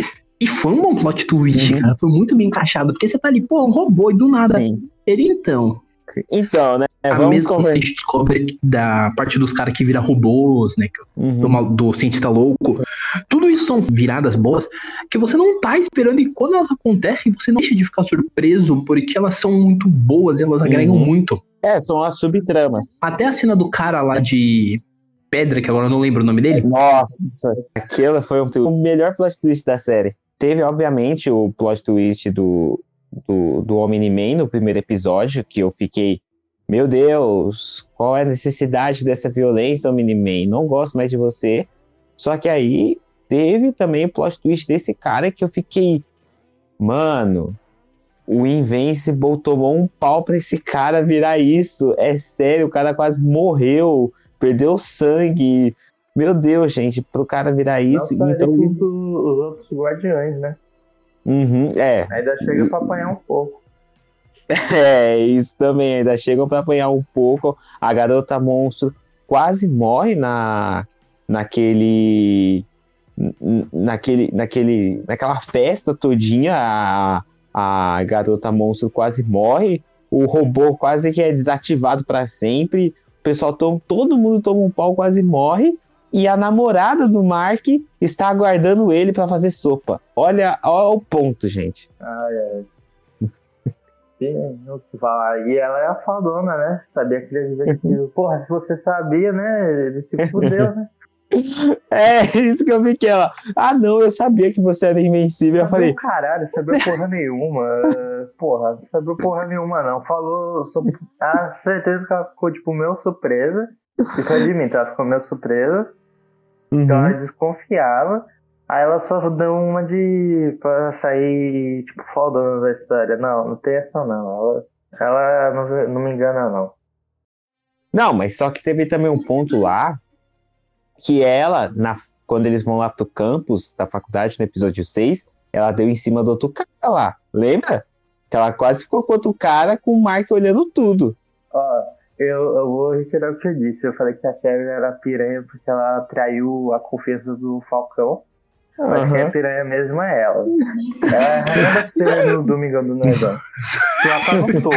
Ela tá no Mas, topo. meu- A Sherry, por enquanto, tá no segundo porque eu fiquei puto que ela traiu o Falcão. o Falcão Mas ela superou, tipo. Tá 10 mil pontos acima, né? Mas no caso dessa traição da Amber, é, vale mencionar que ela fica subentendida. Porque o cara diz que namora e tá esperando a namorada dele pra faculdade. Uhum. Então fica subentendido se rolou ou não rolou, né? E Eu acho que rolou. rolou, não. Não, porque Acho o cara que- era gente boa, ela meio que desanimou. Ah, é verdade. Na hora que ele falou que tinha namorada, ela meio que ficou. Ah, tá bom, então. Tá, tá bom, tá bom. tipo, ela deixou meio que pra lá. Aham. Falar, foda-se, hoje não, hoje não. E agora eu cheguei no momento onde o Omni-Man arranca os dentes do Mark. E eu amo essas cenas de soco, porque são só. São o típico soco que só dentista conseguiria fazer, que são cirúrgicos. Tem o que ele dá no maluco que desloca a mandíbula do maluco. Tem esses agora do Omni-Man que arranca dente. É, é maravilhoso. Uhum. Só que aí, Todo cara. mundo hum, Imagina, tipo, só imagina o médico vendo essa cena, tipo, caralho, não vi nenhum desenho que mostra tanto corpo humano quando eu vi na faculdade. Nem sei Cara, também, né? Só que tem um ponto nesse que eu acho que, assim, o, o Mark, ele tá sendo muito besta de ficar com a Amber. A gente vê isso claramente durante a, a, a série, entendeu? Principalmente depois que a Amber dá em cima lá do cara, e ela não quer saber dele, e aí ele revela que é invenci- invencível, e ela meio que tipo, ah, não, não ligo que você é invencível, você traiu minha confiança. E, e é, é muito besta o argumento dela, e eu acho que o Mark combina mais com a outra menina lá. Eu esqueci o nome dela. Aí, Que tem cabelo aí, ruivo. Isso, a, a Ivy. Ele combina muito Ivy mais com ela. Aí, mano, e ela é afim dele, velho. Dá pra perceber. tipo, não esqueceu que nem um. Ah, ah, putz, qual é o nome mesmo dela? Eu até esqueci, Piranha. não A Amber. nome. É Amber. Amber. Piranha, nossa, quanto ódio com a pobre Amber. Mano, tipo, no A começo tem superpoderes. Aí é piranha. Aí vem mais Coitada. foda, aí vem mais foda. Não, coitada nada, também não. Não vem essa não. Ela é falsa. Mas voltando no assunto. Ela parecia alguém legal no começo. Pô, ela, tipo, tinha um cara lá enchendo o saco, pô, ela já mandou a real pra ele. Uhum. Ela viu que o Mark tinha. não tava interessado nela, passou o número, conseguiu no. Tipo, ela tava é, interessada mesmo no Mark. Que nem ele tenta conversar com ela e não sabe como fazer. Ela, ah, beleza, quer recomeçar? Por aí vai, eu falei, pô, até que essa menina é legal. Então eu não Uhum. pensei que, tipo, ela não ia abraçar, mas aí ela fica com essa. Ah, nem. Olha, assim, frescura aí. Pode xingar, Arthur. Pode xingar. Não é nem xingar, é que eu nem sei o que falar, que é tanta coisa, eu ia falar uns palavrões que. Não dá, é muita coisa que ela fez. Eu apenas quero dizer uma coisa, porque acabou aqui a cena do massacre do Omni-Man. E o Omni-Man literalmente desfigurou o filho dele. Eu sou muito perplexo com isso. a gente vai chegar. lá. É possível. Hum. E eu admito que eu amei a cena do Pensa, Mark. Mas, cara, Não, mas aí a gente tem que falar pensa Amber, né? A gente tem que É. falar. É, deixa eu fazer. Pensa meu porra. Pensa, caralho. O cara tá se matando. Mas, cara, eu achei, eu achei sacanagem, porque, tipo assim, se ela sabia, ela sabia que ele, tipo, não demorava pra aparecer, porque ele achava que o mundo era cor-de-rosa, que ele tava hum, querendo enrolar ela. Não, ele tava enrolando ele demorar porque ele tava salvando o mundo. E, tipo assim, a mina tinha que ter tido Uhum. uma consideraçãozinha na hora ali e falar, pô, o cara tá salvando o mundo. Sim, não, e não faz sentido o argumento dela. Ah, não, você podia ter falado pra mim, eu perdi a confiança em você. Fala, mano, se você já sabia que o cara era herói, então por que você não deu desconto que o cara era herói? Não. Primeiramente, ela já sabia. Mano, ele nem contou pro melhor amigo dele. E, tipo, Uhum. nessas histórias de super-heróis, geralmente o amigo sabe, né? Mano, o moleque só descobriu basicamente no se- sexto episódio. É, sexto. Foi, foi no sexto. Só que o E amigo no dele. sétimo ele tá dirigindo, é, ele tá digerindo isso ainda. Tipo, caralho, seu super-herói e tal. E o amigo E dele ela- tinha. Tem mais motivos pra ficar puto com ele do que a Amber, porque o amigo perdeu o namorado. Porque ele tinha acabado de descobrir que o Mark era o invencível e o Mark, ao invés de salvar o, amigo, o namorado desse amigo, quis ir ver a Amber. Tipo, o cara tem mais motivo. Aí, ó. Não, e o pior não é esse. Mas isso aconteceu também porque eles transaram na fonte. Aí já não pode, né? Meu, em público, foi em público, cara. Pô, gente, olha, olha o que aconteceu, entendeu? Até o vilão lá no, no sexto episódio ele não precisava saber desse detalhe. Ninguém precisava saber desse detalhe. Podia ser um. Ficar pra eles, né? Mas o cara que resolveu falar. Então, e é basicamente isso, tipo, é embaçado, porque quando a gente para pensar, o Mark, ele tentou esconder, porque é que nem, de certa forma, no plot twist do episódio 5, quando a gente descobre lá do do pseudo traficante, o bonzinho. Uhum. O cara, o face metálica lá, manda pra ele, olha, eu sei onde sua família mora. Você pode Sim. continuar me ajudando, a gente basicamente deixa você pra morrer. Uhum. Então, é basicamente isso, tipo, é, tudo isso funciona até dessa forma, inclusive na própria parte do Mark. O Mark não queria contar porque é a famosa regra. E agora na cena que eu tô vendo, inclusive, tem essa menção. A segurança da pessoa. Uhum.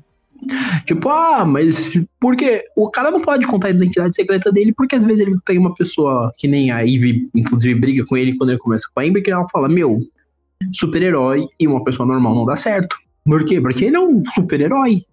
Se alguém descobre a Sim. identidade secreta dele, lascou pra todo mundo que é normal e tá na vida dele. Uhum. Então, assim, tem toda essa questão também, né, dele não querer contar e o amigo dele descobre porque foi tentar salvar a vida do amigo. Uhum. Logo em seguida, depois dele descobrir, é que ele vai, putz, eu tenho que confiar nela pra contar, porque também tem a questão que é mencionada logo no começo de se você gosta realmente de uma pessoa e realmente quer se envolver com ela a fundo, você tem que contar a sua identidade. Uhum. Ele fala isso, né? Você tem que contar sua identidade. A Ivy fala isso pra ele. Você tem que contar sua identidade. E é uma coisa que depois, só depois, quando ele. Depois de todo esse rolê, até dele meio que quase brigar com o amigo dele, é que ele conta pra ela, que ele decide que vai contar, porque ele percebe que, tipo assim, ele já tá cinco meses junto com ela e tererel. E aí ele decide isso. Mas Ah, eu não assim, contava, eu não contava. Pelo contrário, terminava e que se dane. Ficava com a precoce. Ficava com a Ivy que se dane ela. Contou, sei lá, nos filmes, depois de três, dois anos. Não, foi depois de cinco anos que contou pra, pra MJ que ele era Homem-Aranha. Foi de Não, eu cinco. tipo, isso é pro filme mesmo. É, e a duração do filme, falando, tipo, o universo. Ele tá, tá ainda na faculdade. É, ele contou praticamente ali na, quase na faculdade que ele é, que ela, na verdade, descobriu que ele era o Homem-Aranha. Ela já desconfiava, mas não, não ligava. Aí ela descobriu que ele era o Homem-Aranha. E o Mark, depois de cinco meses, depois que a menina falou, ai, eu, você podia ter contado pra mim, ele vai lá, ah, não, não, peraí, peraí, eu sou, eu sou invencível. Conhece, ah, eu já né? sabia. Ah, eu já sabia. Aí eu, é sério, você já sabia e não dá desconto pro cara. Ah, vai se ferrar, na moral, fica com a Ivy. A Ivy atômica é bem melhor. E quando ela contou no último episódio? Ah, não, o senhor Raposa ainda não chegou. calma, calma, calma que eu tô Calma, todas essas calma. cenas. O último Calma. clima. Eu tô nos momentos de cena estática de todo mundo chocado, triste e desolado. Que é depois, que é depois que os guardiões, que é depois que os guardiões de fato percebem que agora eles são um time. Essa cena eu fiquei tipo, "Pô, pô, velho, demorou. demorou um pouquinho, só oito episódios, uma destruição. Pô, pouca Não. coisa. Isso que eu achei que foi um problema na série, entendeu? O lento desenvolvimento de certos personagens certas coisas. Porque a série no início, ela prende a gente ali nos três primeiros episódios no mistério do, do Omni-Man. Ah, que o Omni-Man fez. Aí depois ali que o Mark começa a salvar o mundo e ter o, o- o namoro com a, com a Amber, a série já começa a ter o, o desenrolar. Só que no- quando chega nos negócios dos Guardiões, a série meio que ela não desenrola, ela fica, ó, os caras não se dão bem, é isso aí, esquece, vamos focar na outra trama. Eu acho que assim, teve o ponto bom de ter subtramas, né? É, pequenas subtramas durante os oito episódios, só que eu acho que algumas pequenas subtramas não era necessário. Você podia deixar algumas para trás que não ia fazer, que algumas não fazem diferença pro final da série, né? Não, não, não refletem nada no final da série. E algumas eles deixam pontas soltas, obviamente, para a segunda temporada. E outras eles não conseguem fechar. Eu acho que se fosse só as principais, eu acho que a série ela poderia ter sido ainda mais interessante. Ela é interessante, mas poderia ainda ter sido mais. Não, tipo, nesse assunto dos novos guardiões, eu achei, tipo, não foi no tempo certo. Porque, mano, cada guardião tem problema e, tipo, ninguém sabe trabalhar como time. Apesar que tem Uhum. o Rex, a menina que faz clonagem que era do mesmo time, eu acho que a pequena que ficava pequena, mas, tipo, não era do time ainda. O que mais tinha? Putz, tinha uma equipe, eu esqueci o nome da equipe do robô. É, tinha mais membros na equipe do robô, mas eu acho que eles não passaram. Algo assim. Sim. Sim. Cara, mas assim, um ponto que eu percebo, até porque é, nessa questão de ter maratonado, é que essa barriguinha, né, do episódio 4 e 5, ela funciona mais pra deixar pontas soltas do que tudo. Porque aquilo, do sexto pra frente, é quando literalmente a merda é jogada na parede com força, né? Que é quando a, gente, quando a Debbie descobre que ele, que o Miniman é o cara que assassinou, é quando a gente começa a ter as revelações do que realmente aconteceu, a gente começa a ver várias coisas acontecendo ao mesmo tempo. E os primeiros episódios são a ideia de falar assim, o que aconteceu? Vamos tentar descobrir. Uhum. Então, assim, são duas coisas que elas meio que se conflitam e dava pra ser menor, dava pra ser menor. Dá pra dar uma enxugada? Dava pra dar uma enxugada. E eu acho que se tivesse enxugado teria ficado muito melhor, porque essas barriguinhas elas cansam um pouco mesmo. Sim. Tanto que eu tava vendo, eu vi o terceiro e o quarto episódio. O quinto, eu inclusive parei pra voltar a assistir um pouco depois. Então, assim. é, Quando chegou no quinto, eu dei uma pausa porque eu falei assim: tá legal, mas não tá tão empolgante. E Uhum. agora, um pouco antes da gente começar a gravar, foi quando eu terminei de ver o quinto e fui pro sexto. Se eu tivesse. Sim. Se a gente não tivesse gravado, por exemplo, se nós não estivéssemos gravando esse episódio, eu provavelmente teria, depois de visto o sexto mesmo, teria ido embora também sem nenhum medo, porque o negócio vai num ritmo muito bom, funciona Uhum. muito bem e cria realmente algo que empolga mesmo, né? Então, assim, eles vão desenvolvendo muito bem agora, por exemplo, que eu tô vendo o desenvolvimento né, do cara perguntando pro Mark, etc. Você vai vendo que tudo isso meio que foi pro final das contas, meio que a gente ter, sem, dar, sem comentar muito esse último episódio, mas é meio que pra gente ter uma resposta do que o Mark queria. Sim. Pra gente descobrir, a gente vai descobrir o que é o Miniman, por que ele fez aquilo, e depois de descobrir, a gente também meio que vai tentando descobrir o que o Mark, afinal de contas, quer. Porque no começo ele quer ser super-herói por hobby, até o momento que ele começa a ver que o bagulho é porradaria É. todo dia. É umas missões chatas em alguns casos, e não é só essa festa que ele tava achando. Então isso é bem legal. Eu admito que, assim, uma coisa que eu não gostei muito foi a ideia de formar uma- um novo Guardiões e, tipo, tirar a galera jovem, a tropa jovem. E Sim. a relação da Ivy com a família dela. O pai dela é extremamente escroto, né? "Ah, mas o cara. Você tem que ficar com o cara porque o cara te protegia dela. Dela, mas, mano, mas meu, o cara me traiu. Ele, peça desculpa pra ele e volte com ele. É, mano, o cara é louco. do Já cara. é. Já foi. Ele divide a esposa, ele divide a esposa, certeza. Ele divide a esposa, confirmado. Eu, eu acho que ele tem o fetichinho mesmo. Porque, mano, Porra, quando eu é vi isso, possível. eu fiquei, cara, como assim? Sua filha acabou de falar que o cara meteu um par de chifre nela e tá, não, não. Deixa passar. Ignora. Que papo de maluco é esse, meu jovem? Papo de drogado isso daí. Esse é papo de. Oi. Oi, não é meu irmão, velho, que mostrar um meme engraçadinho. É, obrigado por atrapalhar, meu. Pensa, Jade. Pensa. Não tá vendo que eu tô gravando podcast, não? Tô brincando. Pensa. Essa é a frase, eu acho que é- vai virar um Mano, meme. essa é a melhor frase. Que nem a gente falou num programa que ainda vai demorar pra sair. A gente falou do Homem, homem Ninguém também. A gente falou bastante dele. Tá tudo bem. Tá tudo. Cara, eu estou no momento. Agora eu estou no momento onde ele tá tendo um flashback muito triste, lembrando de tudo que aconteceu. E eu, de novo, estou chocado com as cenas flashback Quais? do. Do que? Do Mark. do Mark quando ele pega a foto e aí ele começa a lembrar de tudo que eles viveram. É. Né? Até o momento que o pai dele agride ele de novo. Que faz que ele é fique. hora, Tem que bater pra aprender, né? Mas rapaz, rapaz, a surra que ele toma, eu acho que um ser humano normal iria morrer. Morrer, ia virar pó. Mano, a- abre o queixo dele, abre. A hora que eu vi o queixinho aberto, eu falei, não, não é real. Duas cenas depois eu vi de novo e falei, mano, isso aí não é possível. Não é possível. Mano. Pensa, E falando nisso- pensa. E falando nisso, a Amber aparece de novo. É, aparece de novo. Ai, porra, é mesmo. Será que o Miniman não pode voltar pra só esmagar o prédio dela e vazar? Pô, tem um desenvolvimento legal. O, o Mark fica puto e fica mais forte. Ó, pensa, pensa, Ma- Amazon, pensa.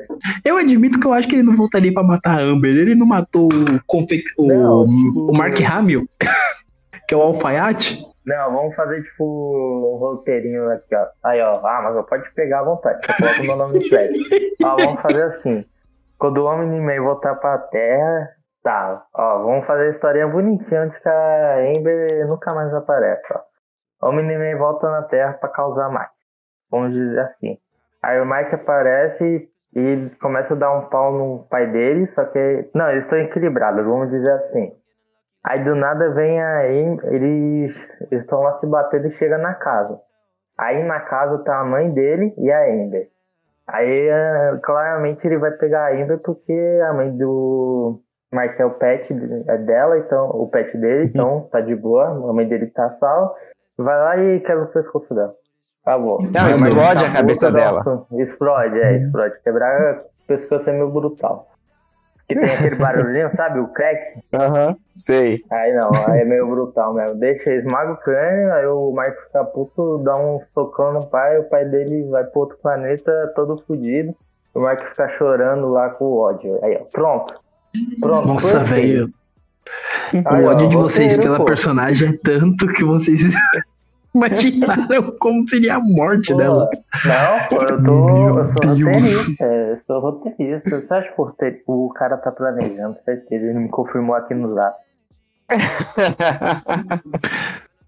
Meu Mas, Deus. tipo, pra gente ir logo no terceiro bloco, né? Eu queria falar a opinião dos Guardiões, porque mano, todo o. Que nem o senhor Raposo falou. Eu claramente acho esses guardiões bem fracos é, comparado aos primeiros, porque os primeiros, porra. Tipo, apesar de ele ter falecido, claro, que nem o cara lá do governo falou. Ah, não, peraí, peraí, Arthur. Não. Ninguém falece. Ninguém falece, Arthur. No, no, no anime, quadrinho, série assim, ninguém falece. É. Então eles vão voltar de alguma forma. Você vai ver. é o. É tipo Kuririn, né? Aham, é tipo Kuririn. Sempre tá voltando. Mas, tipo, nos momentos, nesse momento que eles morreram, é, talvez eles vão ficar pra sempre. Não sei. Veremos no, nas temporadas aí. Mas, tipo, o, o time claramente é mais fraco que nenhum. O, o Rex da Explosão, tipo, em conceito, ele parece ser um dos mais fortes, porque o, o dele é, é tocar nas coisas, aí essas coisas podem explodir. Porra, cara é, é o mais bravo, né? Imagina, ele. Ele usa tipo uma. Ah, esqueci o nome daquela. Parece aquela lanterninha de festa, tá ligado? Que você quer e Pô, Sei. aquilo eu achei muito ruchado pra ele. Porra, uhum. ele, eu acho que ele tem umas, umas bolas que, tipo, faz granada se ele tacar, claramente. Mas de resto, uhum. sei lá, ele podia. É porque é personalidade dele, porque ele é um babaca. Um babacão. Uhum. Mas é um babaca legal.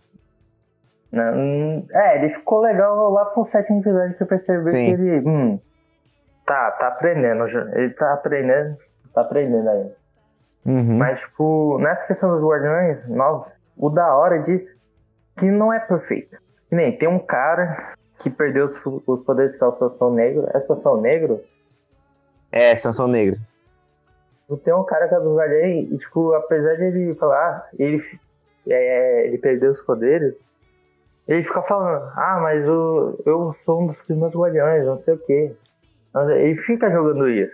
Ele uhum. quer ser líder, ele não demonstra ser líder. É diferente. Querer ser Sim. líder não é demonstrar. O robô, tipo, é o, ele é o líder, na minha opinião. Porque ele uhum. que treina, ele analisa as pessoas, tipo.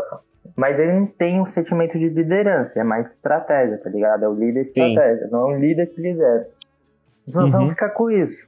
Ah, eu era dos primeiros guardiões, eu não sei o quê. Aí ele acha que é o fodão. Você acha que é o fodão. Uhum. Aí depois que o resto fica. O. É, mas cadê seus poderes e tal? E ele fica bolado. Por aí vai. Sim. E tem a questão da menina é monstro, o Rex dá uma zoada nela, ele.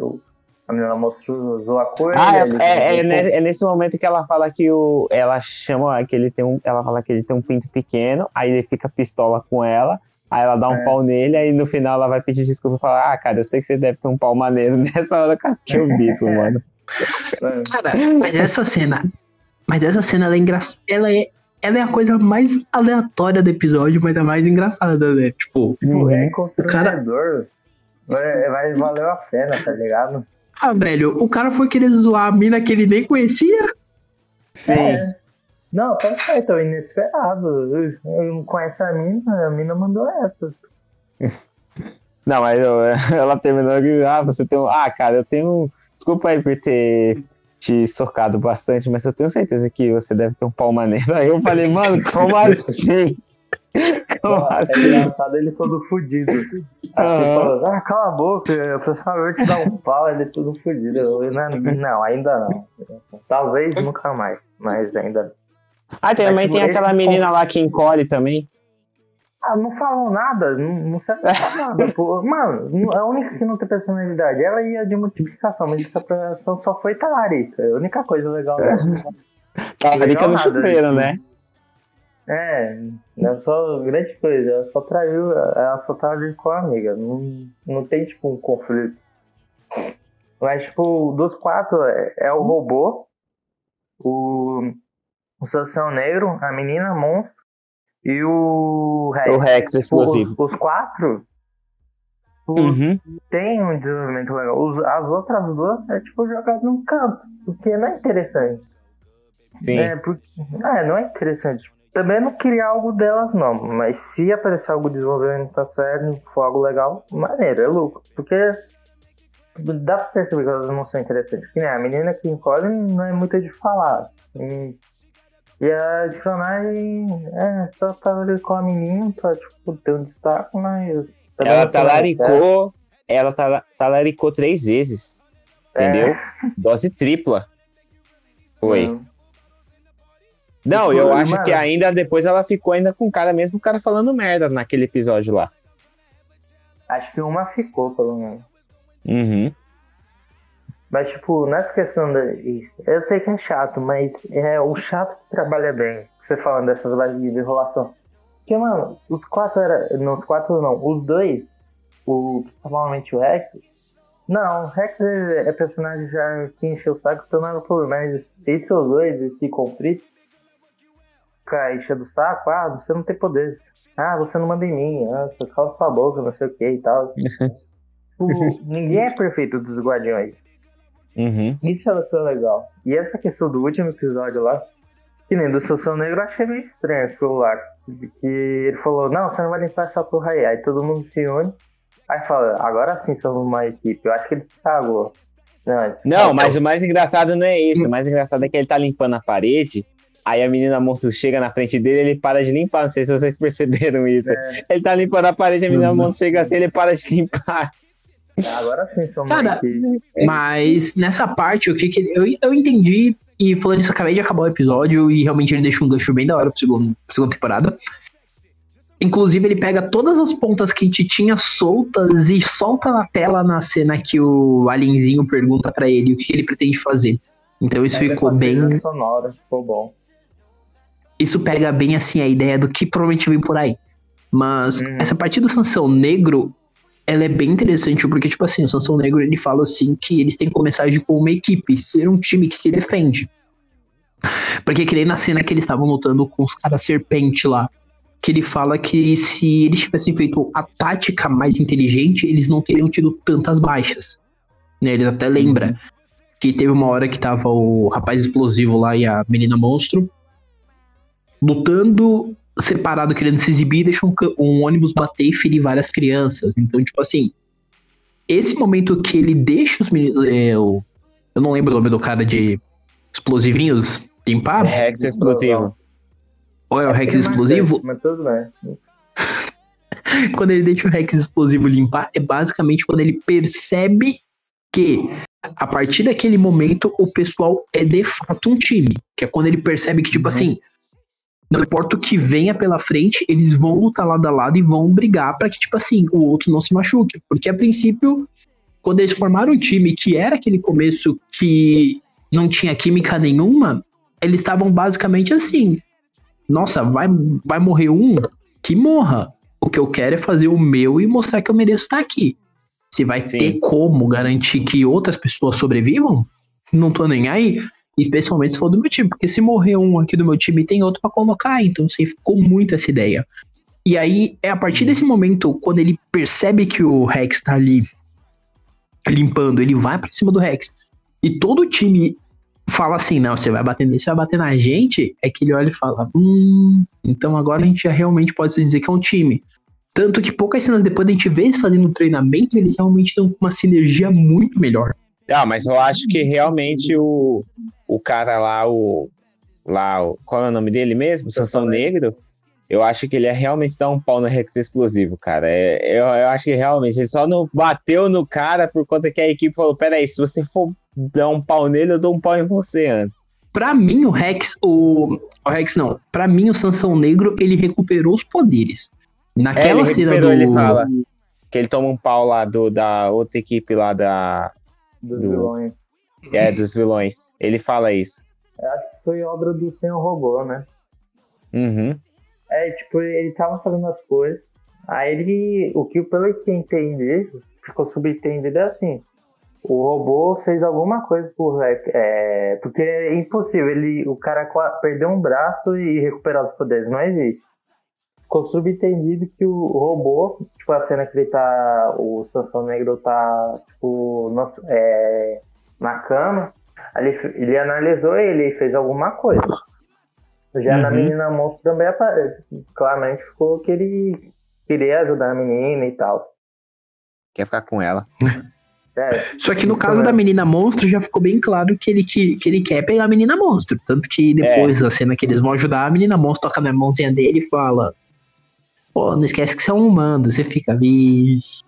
Porque querendo ou não, ela é a menina, ela é a menina monstro, mas ela tem tipo 25 anos. O cara é um robô, mas o cara tem 30. Sim. Então, tipo assim, a idade tava meio compatível. O cara só aproveitou que ele já tinha ficado interessado e. E deu um jeito de conseguir um corpo pra ficar perto dela. Tanto que tem a cena que o Sansão Negro fala, né? Quando ele tá lá cuidando da menina. Aí ele fala: Ah, você está aí? Daí ele. Tô vendo que você tá dando muita atenção pra ela. Dele, não, tô dando isso pra qualquer um aqui da equipe. Daí eles. Uhum. Daí ele, aham, pra mim você não foi. Aí eu louca de outra parte do mundo pra pegar um, um remédio que eu precisava. Então, Uhum. tipo assim, já fica claro que tem ali um clima. E isso é engraçado. Você olha e fala, gente, são dois idosos que não são idosos, porque nem o corpo permite isso. calma, idoso Uhum. não, eles estão com 30 anos, calma. Mas o corpo do robô tava um corpo de idoso já, cara. Não, é um corpo estranho, assim. Não, é algo. Olha, eu nem posso falar que esse é pesado esse programa, então. Fica aí no chat, deixa aí nos comentários. Ah, não, não no Fiquem- YouTube, não. Fiquem Não aberto aí o que-. O que ele parece? Manda a gente no direct do Instagram, vai. Eu ia falar um negócio aqui, mas deixa pra lá. É, eu acho que o João. ele pra vai- Ai, nem vou falar também. Mas, Jesus. tipo, pra encerrar esse bagulho da equipe, e essas barriguinhas que nem eu falei, é cansativo pra no final, que nem na série, ele já tava entregando pequeno é, é, plot pra, tipo, você se preparar pro maior. Não se preparar, mas, tipo, ficar mais surpreso. Isso que é bom. Essa questão dessa barriguinha que tem que falar, pô, os o cara é- já não, na aparição dele dá pra perceber que eles são chatos pra cacete.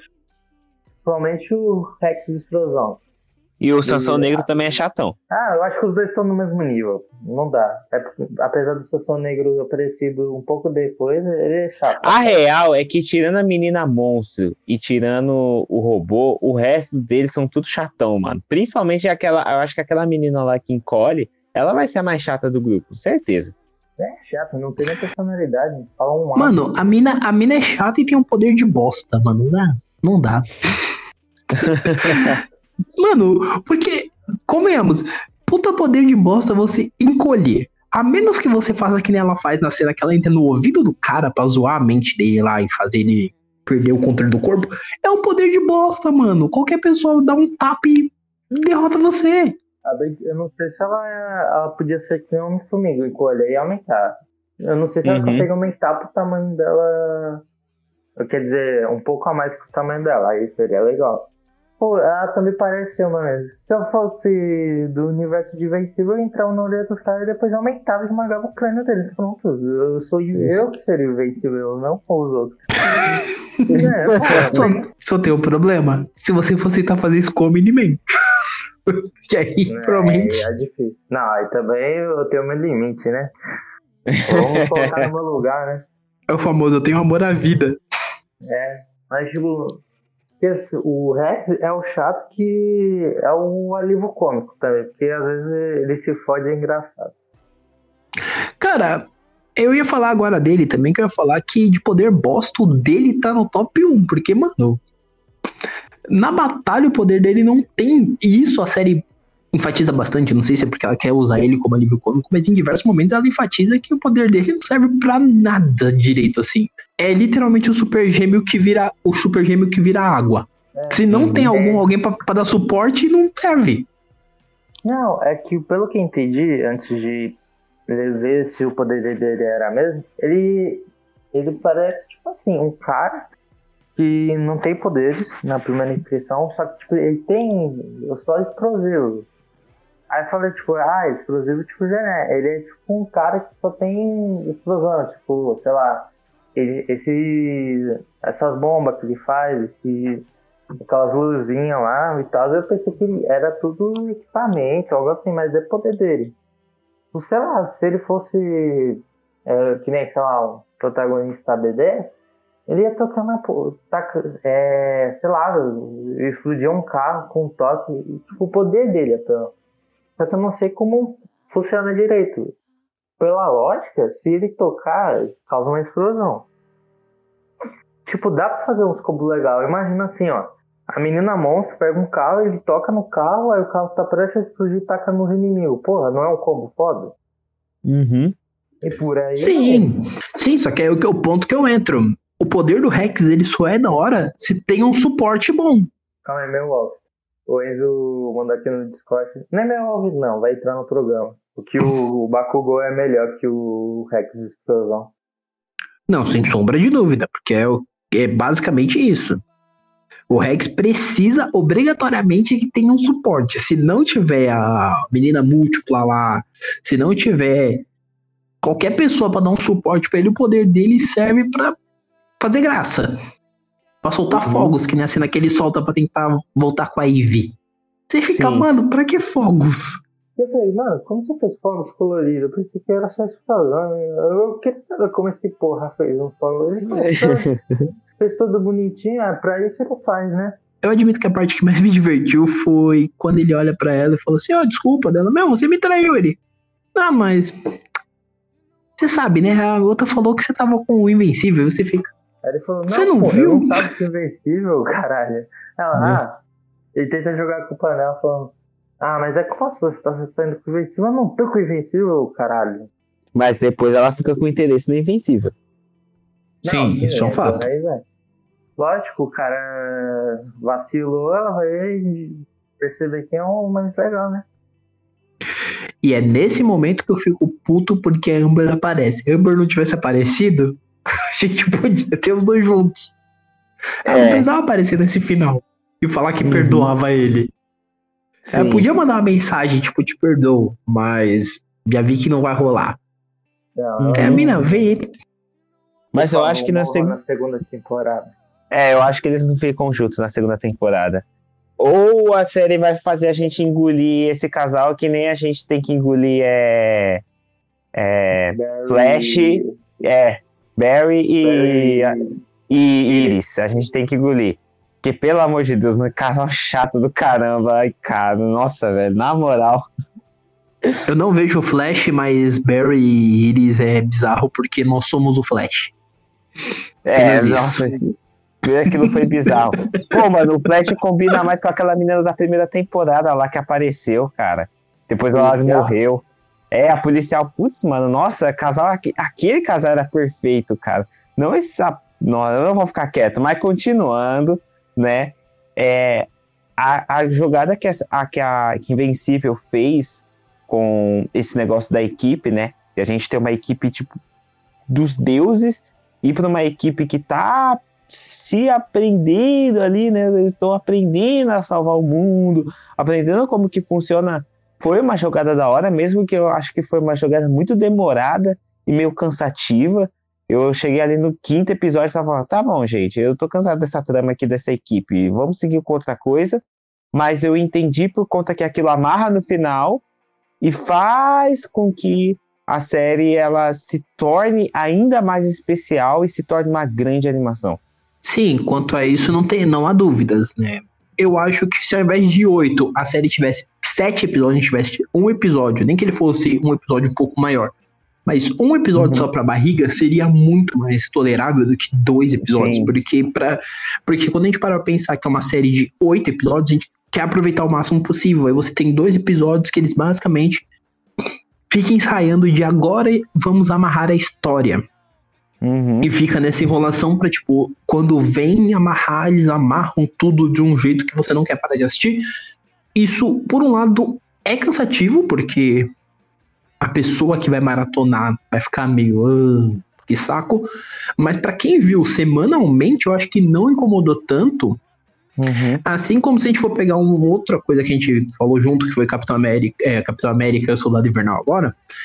Que Sim. não tinha, que teve também essas barriguinhas, mas essas barriguinhas do Falcão e Soldado Invernal foi no começo. Então, assim, uhum. foi preparando um terreno. A quem teve uma preparação de terreno muito explosiva, para depois de três episódios que eram os momentos eita atrás de eita, a gente tentando entender o que tinha acontecido pro Omni-Man fazer o que ele fez, Os caras falaram, vamos dar um stop aqui, vamos dar uma barriguinha aqui pra mostrar os dramas do Mark.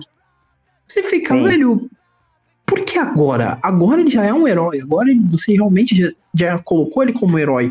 É muito acima de outras coisas, essa barriguinha é muito acima de outras coisas, porque se a gente for puxar Uhum. séries, quadrinhos, animes, que quer que seja, a gente vai ver que geralmente tudo que tem barriga, geralmente não é uma barriga onde se aproveita, que até a barriguinha se aproveita, mas podia ter sido menos. Eu acho que, tipo, um Uhum. episódio pra barriga tava excelente, porque até pra processar a informação, porque eu ainda não tô conseguindo processar o que eu vi no episódio 8. Então, é porque é uma escalada de nível. Quando chegar no terceiro bloco, a gente vai comentar disso melhor. Mas é uma escalada de nível muito pra cima e do nada o negócio acalma. Então, assim, quando tem essa barriga, é uma barriga que ela é pra, tipo, vamos pôr os pontos no lugar certo. Já fechou os guardiões, agora a gente precisa de novos. O Mark vai entrar no grupo? Não, não vai. O Mark vai pra Marte, o Mark. Então, assim, ele vai tentando encaixar os pontos de uma maneira que se torne, que funcione. É funcional, mas podia ser mais funcional se ao invés de dois episódios gigantes pra isso, tipo de 40 minutos, a gente tivesse um de uma hora fechado, focado extremamente nessas missões cotidianas do Mark, e então a gente já partisse pra um episódio que já desse o gancho pra começar todo esse eita atrás de eita, porque é um eita atrás de eita que quando começa no final do quinto, falei no final do quinto que a mãe do Mark descobre, já é um momento que, tipo assim, se já tivesse sido preparado, vai, mais pro meio do episódio 5, teria funcionado muito mais pra, tipo, deixar a gente já chocado Uhum. com o que viria a seguir, porque ela já saberia, então você conseguiria desenvolver que tem desenvolvendo no começo desse episódio. Mas se você fecha o quinto episódio com aquele final de sexto, que é quando ela manda ele embora, o impacto do que viria a seguir ia ser tão grande quanto, porque você ia sair pilhado do episódio 5. Uhum. Agora ele dando um soquinho na parede bravo. Mas, tipo, ah, descobriu. Mas aí você levar um dia seguinte pra então usar esse, os argumentos dele. Não é ruim, mas você sente que, tipo assim, parece que jogaram um pedaço do que era pro seu episódio anterior pra frente. Não, isso, isso foi um grande, um, um grande defeito que, a, que eu achei na série por conta disso. Por conta que o sentido que faria naquele episódio seria assim: beleza, ela, ele, ah, ela descobriu, então agora eu vou partir para fazer a, a minha cagada mais rápido. Só que ele aguardou até o dia seguinte para começar a fazer a cagada dele. Aí a gente tem todos aqueles monstros, né, que o, que o governo vai liberando, aquelas coisas que o governo vai liberando para parar ele e não serve para nada. Ali claramente eu também achei uma um- tecnicamente uma perca de tempo, porque beleza, o cara é o Omni-Man. Ele não precisaria ele, com um soco ele destrói aquilo tudo, menos aquele aquela versão do Cthulhu que a série tem.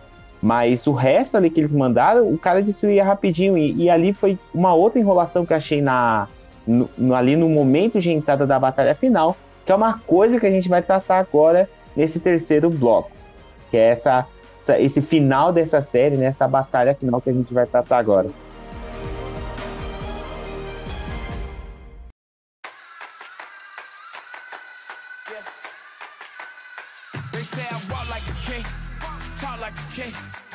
Galera, eu só quero fazer uma pergunta assim pra gente começar esse bloco com de forma, de forma épica.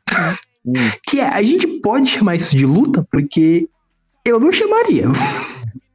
É, não é uma luta, e sim é o, é o famoso te massacrei, entendeu? É o famoso Brasil e Alemanha. Porque, cara, pra ser uma luta faltou muito. E eu Uhum. sinto. E talvez porque o Mark não tava com vontade de lutar com o próprio pai, mas, mano, faltou muito. Uhum. Da cena que ele arranca, que ele corta o imortal no meio pra frente, eu já fiquei. Não vai. Não vai. E aí foi. Sim, e assim, indo nesse link, ele meio que ele corta o, o, o, o lá o imortal, né, que é o, o guardião que, que voltou à vida. Ele corta o imortal no meio e eu fiz um, naquele exato momento eu fiz um paralelo até com, Cap, com o Capitão Pátria do, do The Boys. Eu fiz um, um paralelo ali entre os dois, porque tem um ponto. O Omni-Man, ele é um louco que ele é literalmente um psicopata consciente do que ele sabe que tá fazendo, porque aquela é a missão que ele foi mandado pra Terra pra fazer. né? Ele sabe que ele tá fazendo aquilo por, por- de tudo, ele tá a par de tudo que ele tá fazendo. Já o Capitão Pátria, ele é um, um louco, um psicopata por conta das coisas que aconteceram no passado dele. Por isso que ele é psicopata daquela forma. E já o Capitão e o, o Omni-Man, já não. Ele é um psicopata por conta que ele foi mandado para ser, ser psicopata. Quando ele corta ali o Guardião no meio, né, o Imortal no meio, eu fiquei, putz, que que... Olha o nível de violência, porque ele fala, era para você continuar morto. E ele simplesmente corta o cara no meio, assim, na violência. E o, como o Mark ficou impressionado, eu fiquei impressionado com aquele nível de violência, porque foi mais violento do que da primeira vez. Primeira vez, no máximo, ele tinha arrancado a cabeça com um peteleco, assim, se a gente for falar. Na segunda vez, ele falou: Ah, é, então você não vai morrer, então eu vou te abrir no meio. E abriu o cara no meio. Cara, mas assim, o Omni-Man, isso fica meio. Pra mim, né? Esse oitavo episódio deixa muito claro que não é que o Omni-Man é um psicopata. O Omni-Man, ele tem uma crença cega naquilo que o pessoal tá passando, que os vitorianos passou pra ele. Os É, vitorianos é falaram. aquilo. Os vitorianos falaram, a gente, através da força, a gente domina e a gente mostra que o mundo pode ser melhor. É tipo o Thanos, tá ligado? Não deixa de ser Uhum. psicopata, mas é tipo o Thanos que acredita cegamente que diminuir em 50% a população de qualquer lugar vai tornar o mundo melhor. Os vitorianos realmente acreditam que eles irem colonizarem planetas e quem resistir eles matarem vai tornar o mundo melhor. E pra eles, eles acreditam mais piamente nisso porque eles viram que tem efeito no próprio Viturium. Então Uhum. tem tudo isso. E eu acho bizarro porque ele é um cara que não tem escrúpulos. A maior prova Sim. disso, né, já puxando, é que depois que ele corta o cara no meio, ele derruba um avião, o Mark salva o cara e ele fala: Vou te mostrar como seu esforço é inútil. Ele pega a cabeça do maluco e estoura a cabeça do maluco como se fosse Sim, um, uma bola, um pedaço de papel, mano. Você fala, velho, Uhum. pra que, que você fez isso? Ele faz isso porque na cabeça dele é a forma dele mostrar pro filho dele que esse é o jeito deles tornarem a Terra um lugar melhor. E você fica, mano, ele realmente acredita nisso? A- Daí, dá cinco minutos depois, ele argumenta e o argumento dele é esse. Tipo, você, é inacreditável. Eu tô aqui Uhum. abobado porque eu lembro dessas cenas e fico, cara, é inacreditável, porque ele olha e fala: Eu vou viver. Eu tenho uma aparência agora de uns 40 anos, mas eu já tenho mais de mil. sim. Daí vem o momento do pensa, Mark. Você vai viver infinitamente e essa galera aqui vai toda sumir. Uhum. E, e você fica, querendo ou não, o cara não tá necessariamente certo. Ele não está certo, mas ele não está necessariamente errado. Porque Uhum. ele viveu tanto, mais tanto, ele viu tanta desgraça, mas tanta, que pra ele matar, um- fazer uma Matar chacina. um. É a coisa mais fácil Fazer a chacina que ele fez é um fim de semana normal na época dele, na- Aham. no planeta dele. Sim. E aí é bizarro, porque ele tenta passar isso pra um filho dele que viveu na Terra e viveu a vida inteira aqui, viveu de uma forma tranquila, pacífica e que ele viu crescer. É um Uhum. negócio que gera sentimentos dúbios. E é muito interessante quando você percebe que o Mark, ele poderia aceitar.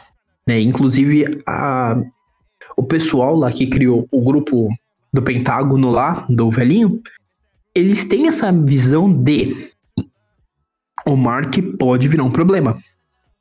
Uhum. E a série É, mostra isso ao longo dos episódios, né? O Mark, o Omni-Man, quando eles descobrem, né? no- quando eles descobrem no segundo episódio que o cara matou, só que ninguém tem provas.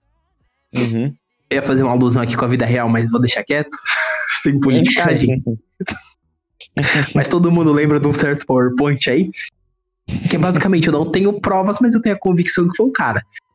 E eles não têm como provar. a- e quando eles conseguem ter né, o meio pra provar, que é a própria mulher dele falando, é quando o cara revela que ele fez e ele fala: Meu, eu não me arrependo, porque dividir e conquistar, e eu vou fazer, e você fica, cara, mas isso é uma ideia maluca. Você é louco. Sim. E ao mesmo tempo que você tá, você é louco, você começa a ouvir os argumentos dele e você começa a pensar que, tipo, se eu vivesse tanto quanto esse cara, talvez eu fosse até pior.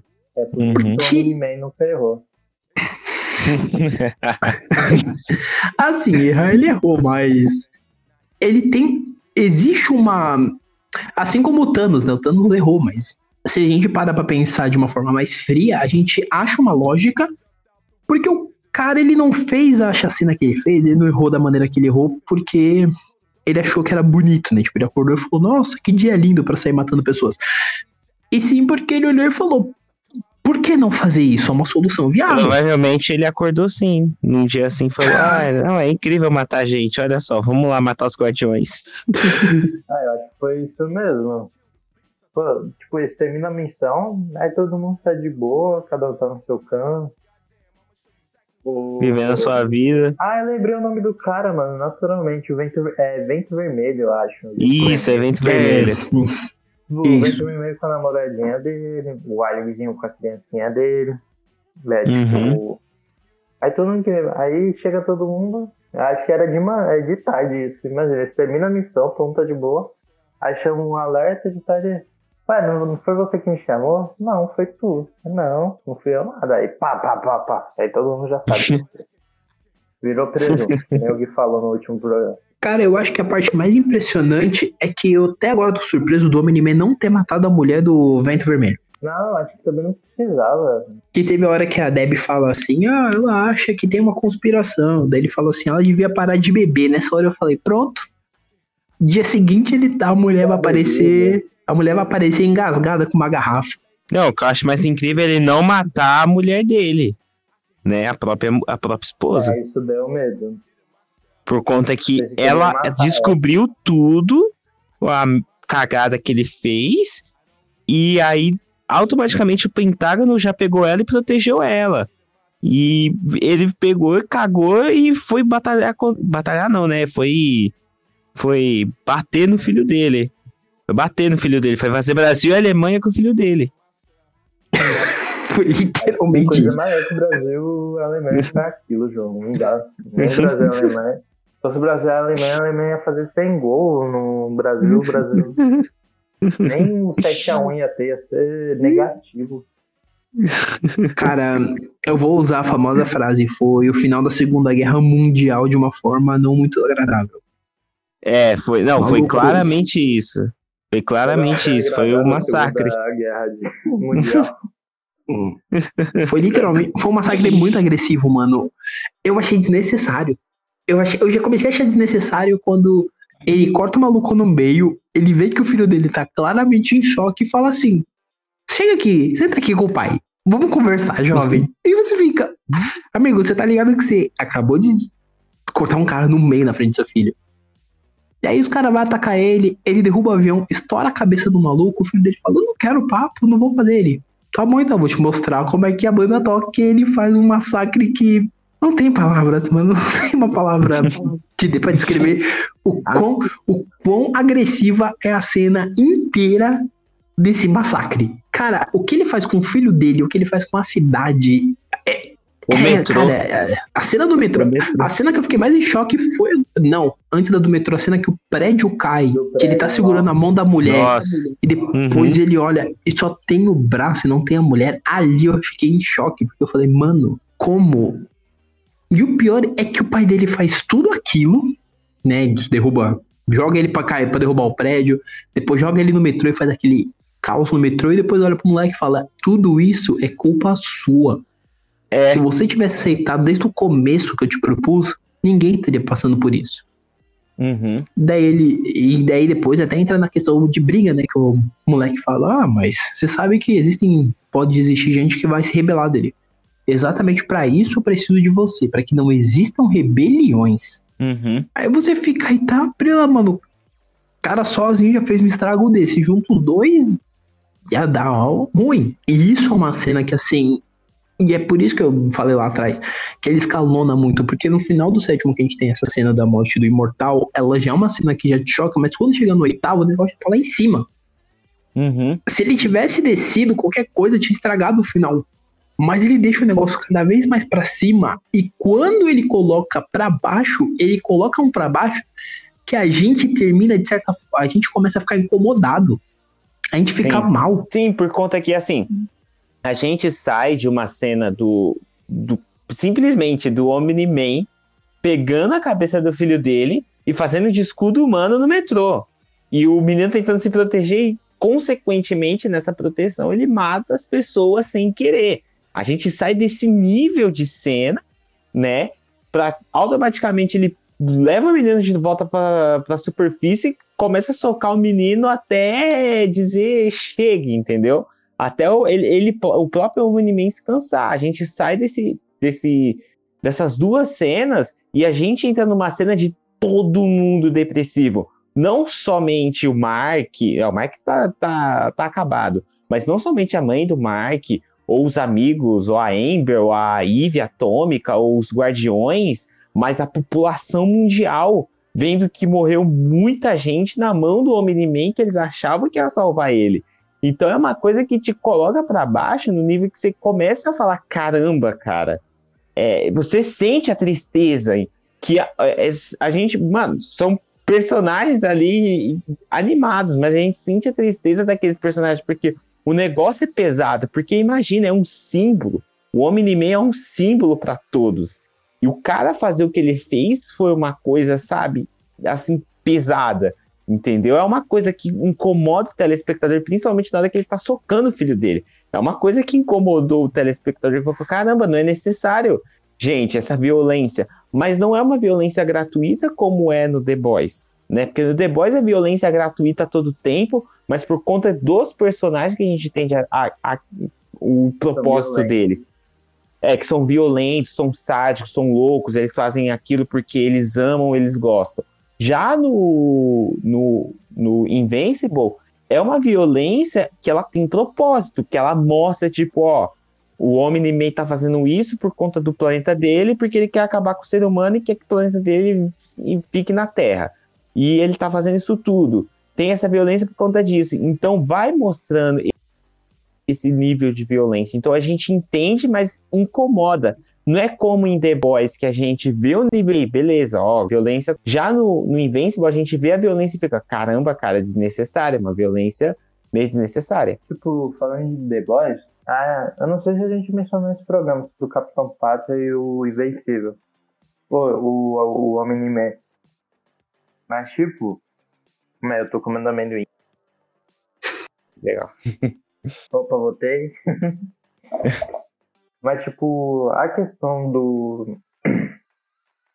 O Capitão Mar, é, Pátria e o Omni-Man, claramente tem uma diferença é, é enorme, porque tem aquele debate, porque os dois são da alma. Os dois têm uhum. características do Superman. E, tipo, claramente o Homem-Man é mais forte que o Capitão Pátria, porque se juntar os super-heróis contra o Capitão Pátria, o Pátria tomou um pau do The Boys. Os Sim. The Boys não tinha, e, e nunca ia enfrentar o Homem-Man. E, tipo, uhum. quando você, antes do Invencível, o Capitão Mar, é, Pátria, tipo, dava medo, tá ligado? Dava que, Sim. em teoria, ele era o mais forte do daquele universo. Uhum. Mas se juntar todo mundo, claramente ele vence. Mas o perigo, a sensação de perigo dele, porque o cara também é louco. O cara é louco. Mas, é maior, mas depois do Invencível, não tô é, rebaixando o The Boy, eu acho o The Boy muito foda. Mas, tipo, entre os dois, claramente tem uma diferença. Porque fica essa briga na internet, porque você sabe, né? Dólar. Uhum. É, briga, briga é, argumentação, textão, não sei pra que vai estudar, caralho. Mas, tipo. É muito legal que a Amazon tá trazendo esses heróis. Que nem nesse ponto do Invencível, eu acho que nem ele é de 2003, né? Sim. É de 2003. Tipo, esse Isso. roteiro é muito bom para 2003. Não tinha. É, tem uns clichêzinhos, mas em geral não é uma história de clichê. E, uhum. mano, acontece de tudo lá. Eu tô meus spoilers num grupo, mas de um grupo que eu tô do Invencível. Nada, não é nada que vai, tipo, oh. mas tipo, dá pra perceber que ela quebra os clichês e o que me impressiona é assim, que não o Raposo falou, ela foi cancelada, mas ao mesmo tempo teve o seu final, né, senhor Raposo? Daqui no Brasil, vamos lá, lá não, fora ela foi... Lá fora. Lá fora ela foi publicada inteira, lá fora ela não teve cancelamento não. Aqui no Brasil foi que ela foi cancelada depois de cinco volumes porque a editora faliu. Mas lá fora não, lá fora ela saiu bonitinho em 18 volumes. Até porque o Kirkman ele, publicava, ele publicou essa série na Image. E a Image tem essa liberdade de, tipo assim, muito raramente ela cancela alguma coisa, só se realmente não vira. Mas do contrário. E um ponto nesse detalhe que vocês falaram de do Capitão Pátria, etc. Eu acho que o Omni-Man dá um pau até no Superman, porque o único poder do cara é ser forte, indestrutível. Uhum. É o único poder dele, tipo, o Capitão É, o tem visão Superman laser. também é. Não, mas o Superman tem é visão também. laser, tem visão de calor, e ele não é tão indestrutível assim, talvez. Sim.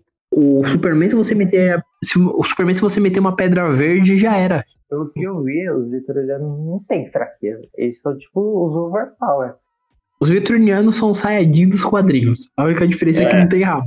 É verdade, porque o Homem-Man falou que cada vez que ele, mesmo se eles apanham ou luta, ele fica cada vez mais forte. É tipo o Sai- o Saiyajin, cada vez que eles mais lutam, cada vez fica mais forte, eles evoluem. Os caras são Hulk. Não, nem Hulk. Eles são outra coisa. Nem dá, é existe na, na Imagina escala. um exército de Omni-Man. Ele tem essa merda. E, tem, e pelo que eu vi, tem gente mais forte que o Omni-Man. Tem um tiozinho que aparece. Tem um velhinho lá que aparece na hora que ele faz o flashback que falam que é mais forte que ele, o tiozão que aparece de cabelo branco. É, tem uma Uhum. menina também. Quantos anos esse tiozão não deve ter, mano? Se o cara tem o cabelo 100% branco, quantos anos esse maluco não deve ter? Ah, tem todos. tem Cara, o, cara viu, o cara viu o universo ser criado, mano. Porque Não é brincadeira. possível. Tem mais de mil fácil. não é possível. Quando ele falou assim, ah, você vive mais tempo do que você pode imaginar, eu falei, mano, como? Ah, você vai começar a ter aparência de 30 quando você tiver mais de 500 anos. Eu fiquei, Tá, Mano, pô, é outro nível. Um ponto que eu acho também legal, né, falando dessa questão de força, é que você percebe isso, até mencionar antes, mas agora que eu lembrei, que foi quando vocês questionaram por que o Omni-Man não matou a mãe do Mark, né, a esposa dele, a Sim. Debbie. Sim. E muito provavelmente foi pelo mesmo motivo que ele não matou o Mark, né, porque quando ele tá espancando o filho dele pra É, educá-lo, ele ia matar. ele dá a surra corretiva, ele fala, né? Aham. Você é uma. é, você foi uma coisa que eu fiz e eu posso fazer de novo. Eu não ligo de esperar mais 17 anos. Sim. Basicamente, ele realmente acha que ele ia arrumar uma mulher pra ele engravidar a essa altura do campeonato, com todo mundo vendo que ele destruiu o mundo. Mas beleza. Mas ele Uhum. é capaz sim, ele já fez isso nos quadrinhos. Vai aparecer em alguma temporada. E aí nisso ele fala que ele podia muito bem fazer outro e ele manda um. Que é quando ele manda o famoso Pensa Mark. E aí é quando o Mark meio que fala um negócio que mexe com ele. Quando mexe, ele pega e vira as costas e vai embora.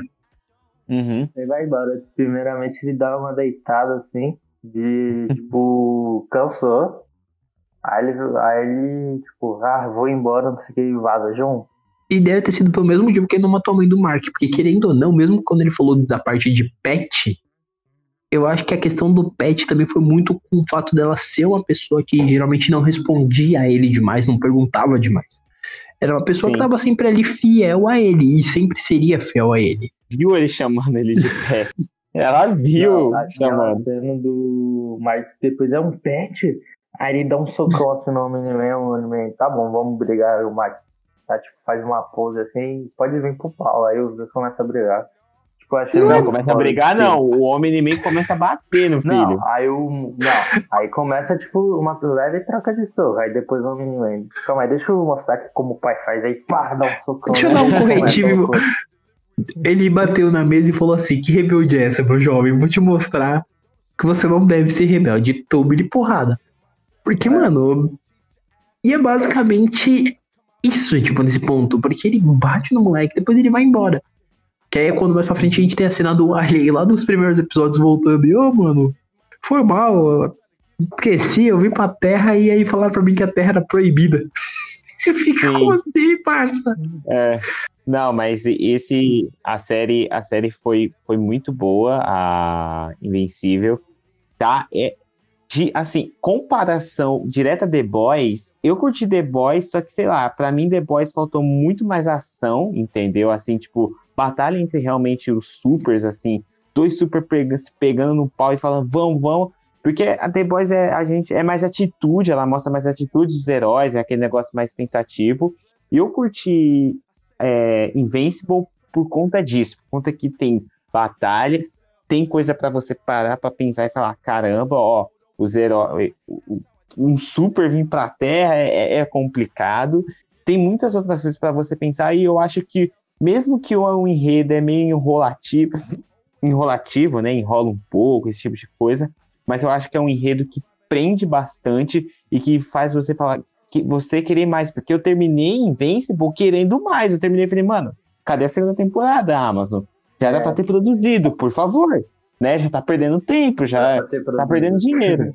Já era pra ter produzido essa temporada, já era pra ter feito e não tá feita a Amazon. Então, corre aí pra fazer.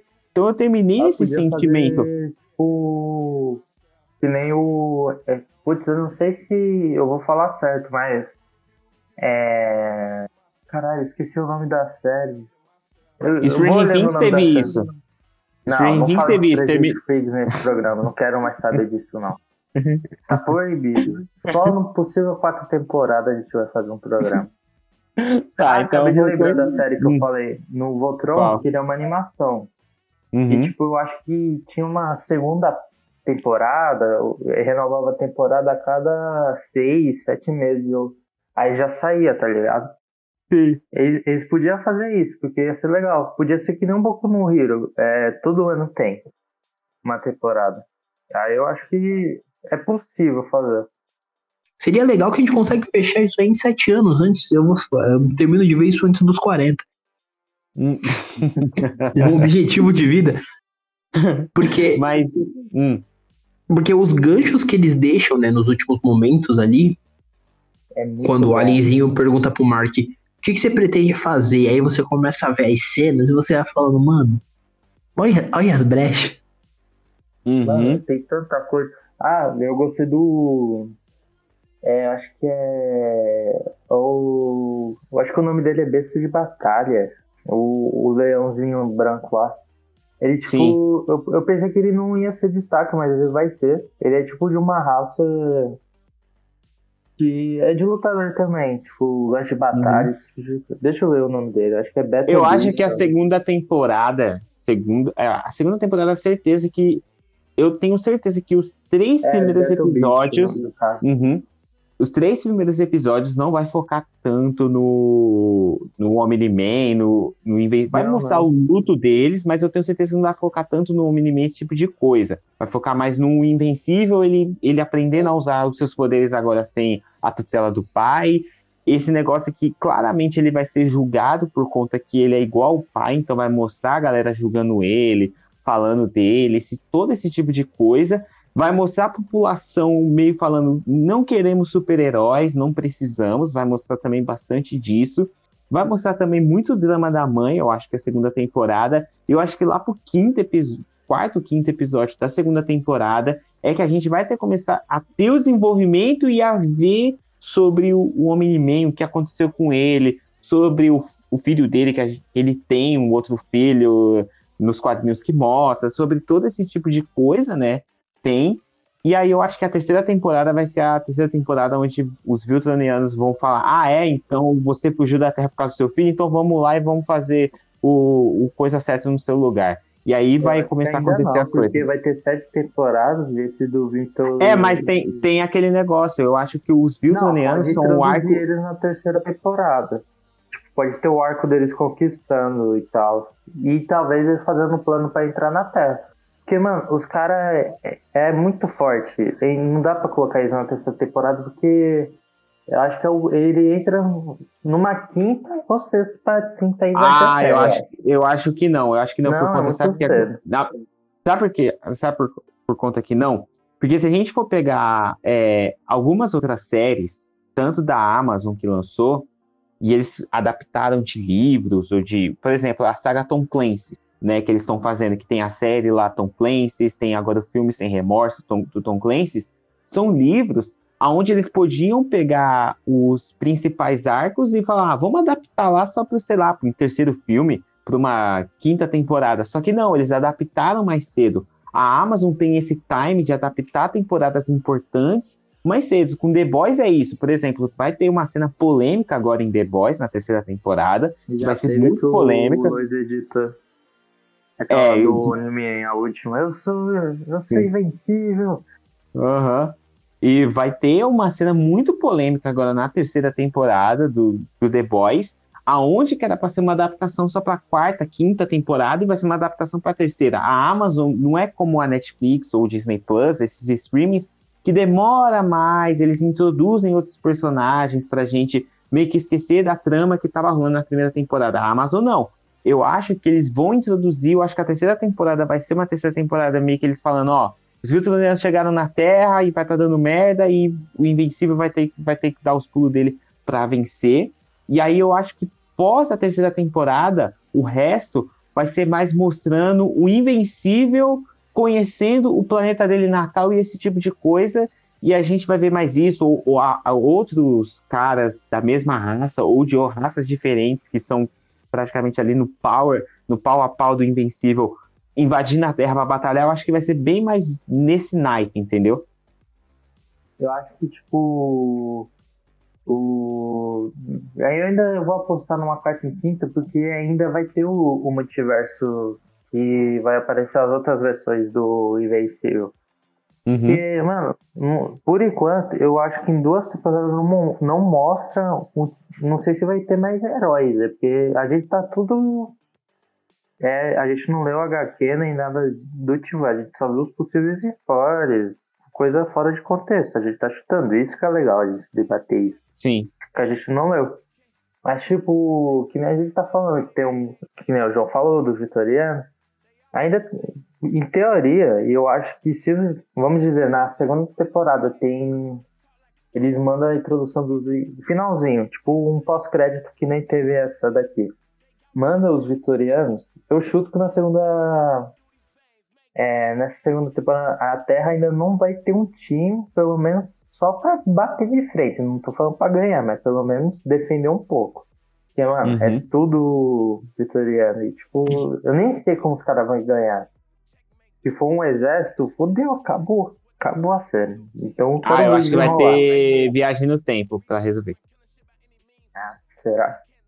Vai, vai, porque é impossível. Então, eu tô. Eu. Nossa, mano. Eu tô aqui fuçando na internet enquanto a gente tava falando, fui caçar referente aos arcos pra ver a maluquice, né? Uhum. E de certa forma tem um ponto aqui que aparece tantos personagens da Image. aparece o Savage Dragon, cara. Eu tô aqui me perguntando por quê, Ah. mas beleza. Os caras vão pra uma guerra interplanetária. Os caras vão pra uma guerra interplanetária. E aí vai indo. Acho que o Spawn é da Imagine Comics. Sim. Ah, eu lembro, nessa questão que eu falei do multiverso, tem, um, tem uns multiversos que o Invencível luta com o Spawn e o Lança-Chamas, eu acho o nome dele. Uma Errado, eu tô invencível, né? É, daí é. Eu acho que é um. Será que vai ter, mano? Se tiver, vai ser legal.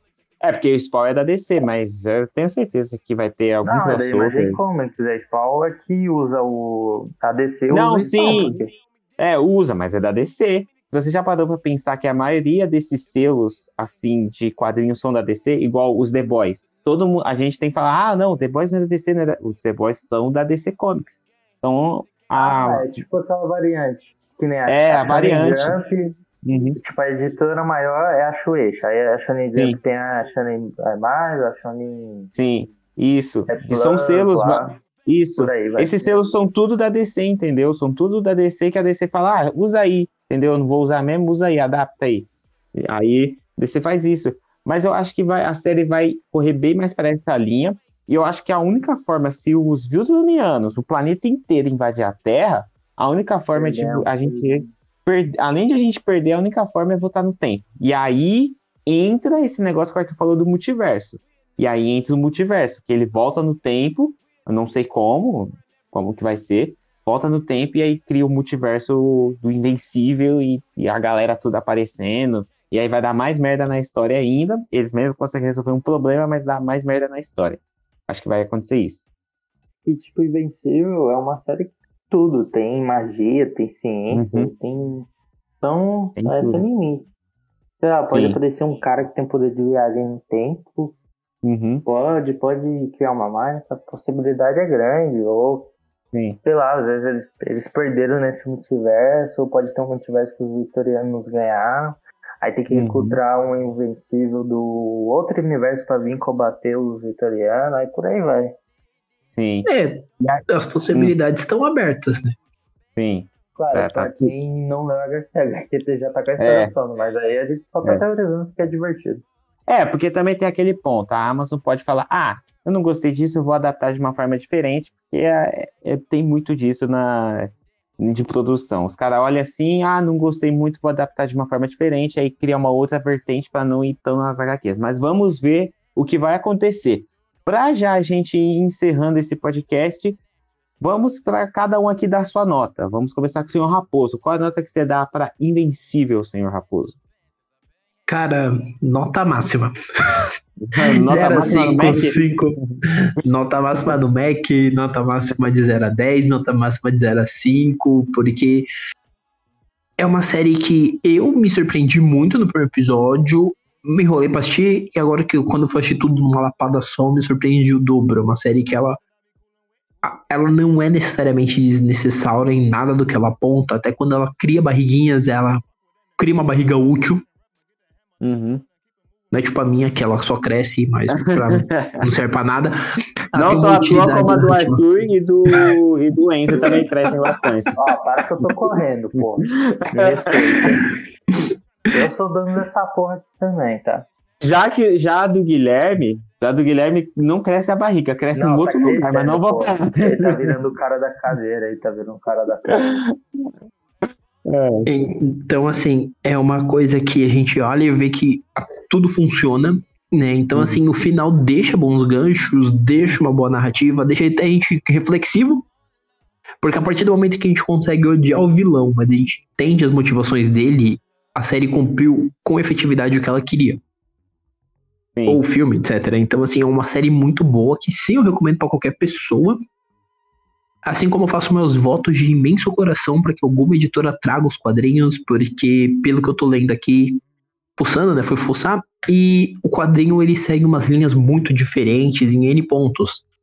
Uhum. Inclusive na forma que a narrativa se conduz, porque o que a gente tá vendo é basicamente cinco, seis volumes do quadrinho, né, encadernadinhos, que foram jogados de forma muito organizada para que a história tivesse um ritmo melhor. Então, é torcer para que o quadrinho venha, torcer para que a segunda e a terceira temporada sejam tão boas quanto essa primeira, porque todo mundo só tem a ganhar. A Amazon só tem a ganhar, porque a gente vai continuar indicando. Uhum.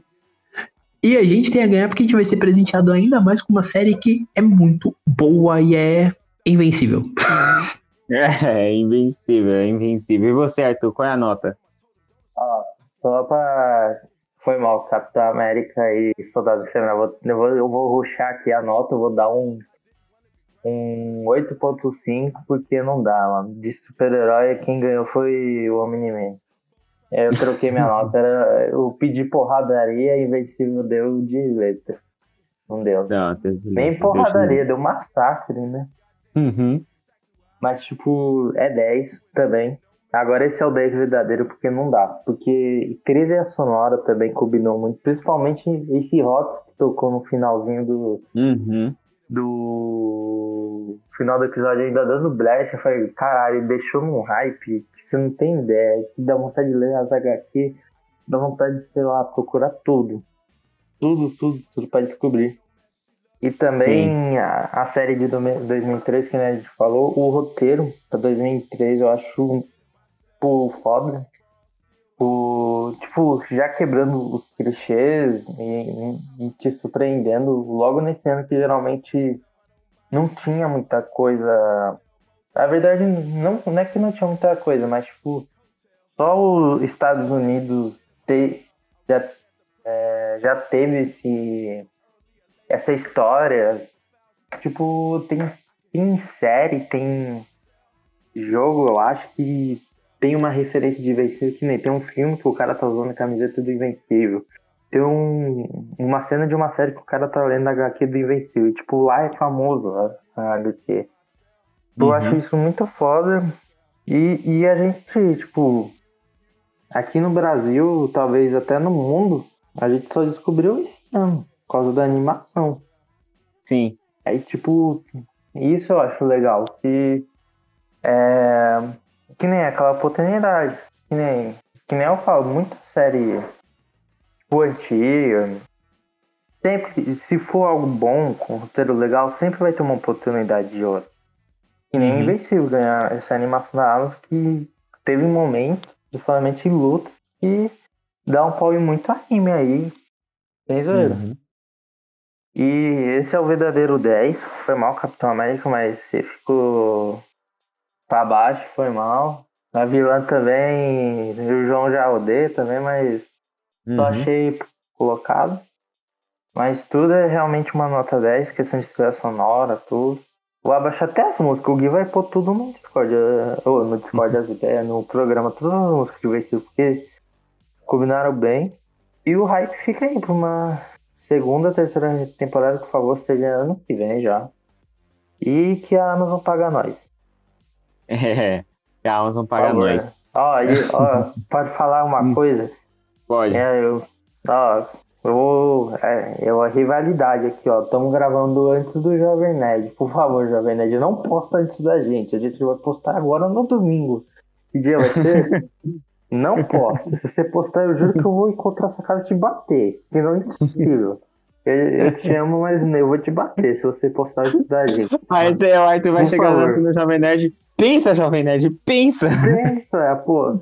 A gente fez antes de você, estamos gravando aqui o 1, estamos finalizando o 1 e 26, você tá gravando aí de dia.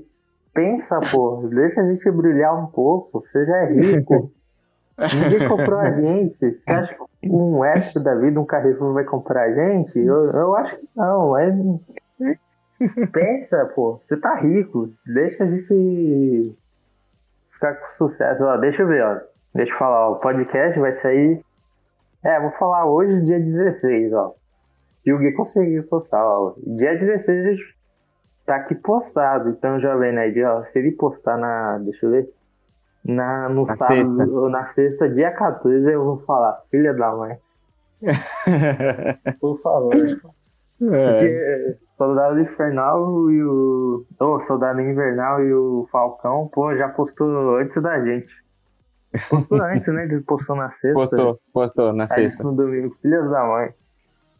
Mas é isso. Eu acho que a recomendação fica a HQ. Calma, eu não dei minha nota. Não, pau no seu cu. Ah, então tá bom, João. desculpa, continua. Depois que eu chego, eu vou na sua casa, vou dar uma de, de Omni-Man, vou começar a socar você. Ah, pode vir, vir pro pau que eu sou invencível. É o invencível que é vencível, então vamos ver. Vou arrancar três dentes seu. Ah, eu vou arrancar seu couro que tem ainda, cabeludo. Fala aí. Então, cara, é bem rápido. A minha nota que eu vou dar é assim, como eu faço as críticas do canal, eu tenho que ser aqui aquele, aquele negócio aqui, aquele veredito. Aquele cara chato, aquele, Aquele cara cara- que é. ninguém gosta. Isso, eu tenho que ser o é cara por isso que eu chato. participar mais do Domingo do Nerdão. Eu, como fã de heróis, nerd, HQ, que tem HQ em casa, eu dou 10 pra série, como fã, fã. O João fã, ele dá 10. O João fã dá 10 porque, é, é, meu, eu não ligo pra nenhuma barriga, eu só ligo porque a série é muito boa, então como fã eu dou 10. É, como eu sou um grande leitor de HQ, tenho muita HQ em casa, então eu dou 10. Mas como crítico de série, eu vou dar um 9 pra série, por conta das barriguinhas. Tá bom. Dá um 9. Então, eu, eu dou um 9 pra série por conta das barriguinhas, mas isso não atrapalha. Quem assistiu The Boys vai gostar, quem não assistiu The Boys também vai gostar. A série não recomenda pra crianças, porque as crianças vão estar se matando e vão ficar falando pra você: pensa, pensa, e vão te socar. Então, não assista com nenhum primo, sobrinho, filho, que seja, irmão que seja, mas recomendo muito vocês assistirem Invencível que o Arthur ia falar que ele recomenda sim as HQs, eu também recomendo, mesmo porque a gente não leu e o Senhor Raposo só leu uma HQ, mas a gente recomenda para vocês lerem as HQs quando a Panini, que eu tenho certeza, a Panini vai falar, eu vou lançar depois que escutar o Domingo do Nerdão, a Panini vai lançar as HQs aí. E vai mandar Em uma Deus. cópia pra cada um. Vai mandar a cópia de todas as HQs pra cada um aqui do Domingão do Nerdão e pro Senhor Raposo. E é isso aí, porque a, a gente manda na Panini porque a gente comprou a Panini. Mas, eu recomendo ainda. Já aí a gente que se fode, né? É, toda a gente que recebe reclamação. Mas é isso aí. A recomendação é que vocês, quem não assistiu Invencível e viu todos os spoilers, assista, porque eu acho que mesmo você vendo os spoilers não vai te atrapalhar, né? Assista Invencível, porque mesmo vendo os spoilers não vai te atrapalhar em nada. Então, e depois, quando lançar as HQs, leia as HQs, pesquise sobre Invencível e pesquise sobre o universo, não assim o herói que a gente vê Marvel e DC, mas o herói que dá porrada e o herói que não é tão herói, pesquisem, porque vocês vão curtir, porque tem muitas séries disso. Também, eu vou já pedir também para vocês aí também já seguir a gente aqui no Spotify ou no aplicativo que você também estiver escutando a gente, para você ir lá seguir a gente, para estar escutando, recomendar o do Vingador Nerdão para seus amigos, seguir nossas redes sociais, Twitter, Instagram e Facebook também, para você estar acompanhando notícias do mundo nerd, também todas as outras coisas que vocês sabem muito bem. Nosso canal no YouTube, lá temos os nossos vídeos também para vocês curtirem lá os vídeos que eu gravo sobre séries e jogos, para vocês curtirem. E também nossas lives, que é de segunda, quarta e sexta-feira, aí na Twitch, a partir das 10h30 da noite. Aí para vocês curtirem, vocês já sabem como o processo funciona. E o senhor Raposo vai dar o encerramento dele. Cara, basicamente, como toda vez e novamente aqui, me sinto honrado de estar participando desse episódio. Agradeço o convite e veja bem, atualmente você pode me encontrar no Instagram, que eu sei que vocês vão colocar aí, e lá no meu Instagram vocês acham o link de tudo que eu faço atualmente, né? Que agora tem podcast, tem YouTube. Então, basicamente, não estou parado. Só não vou pra Twitch porque, honestamente, eu não tenho paciência. porque senão até lá eu estava. Demorou muito pra ganhar 5 centavos. Cara, porque assim, o YouTube foi uma ideia muito de maluco que do nada eu tava com o canal parado há um ano, eu falei, vou voltar. E agora voltei, então, Daqui a pouco vai ser eu. pra galera que às vezes fala assim, "Ah, eu não gosto de ouvir podcast, eu prefiro ver no YouTube. Tem lá alguns episódios, vai terão alguns episódios comentando em vídeo. Então vocês vão ver meu minha face atualmente sem barba. falando sobre diversas aleatoriedades, falando sobre anime de card game, falando sobre quadrinho. Inclusive, vai sair um vídeo essa semana sobre um quadrinho. Na semana que a gente tá gravando, né? A gente tá gravando na virada dos dias, né? Dia 8 pro dia 9. Uhum. No dia 11 sai um vídeo sobre um quadrinho nacional. Então, a gente vai tentando manter o ritmo. Vou até tentar sincronizar. Vou tentar, porque como os vídeos saem de terça, quinta e algumas vezes sábado, eu vou tentar sincronizar pra divulgar esse episódio de Invencível na semana que ele estiver saindo. Porque daí a Uhum. galera também corre pra ouvir, porque, mano. A palavra precisa ser passada adiante. Apenas isso. Então, galera, foi isso. E que nem o, o Sr. Raposo falou, ele tem um podcast, o Comentando no QG, e provavelmente vai participar de um outro programa. Provavelmente ele já tá falando assim, ó, o dinheiro que eles mandaram pelo Pix pra participar não tá rendendo, só vou participar desse próximo programa. E é difícil encontrar, pô. O cara é famoso demais. Vocês acham que é fácil chamar convidado aqui? Que é isso? pensa, pensa, ouvinte, pensa. Mas é isso. O Comentando que já vai estar na.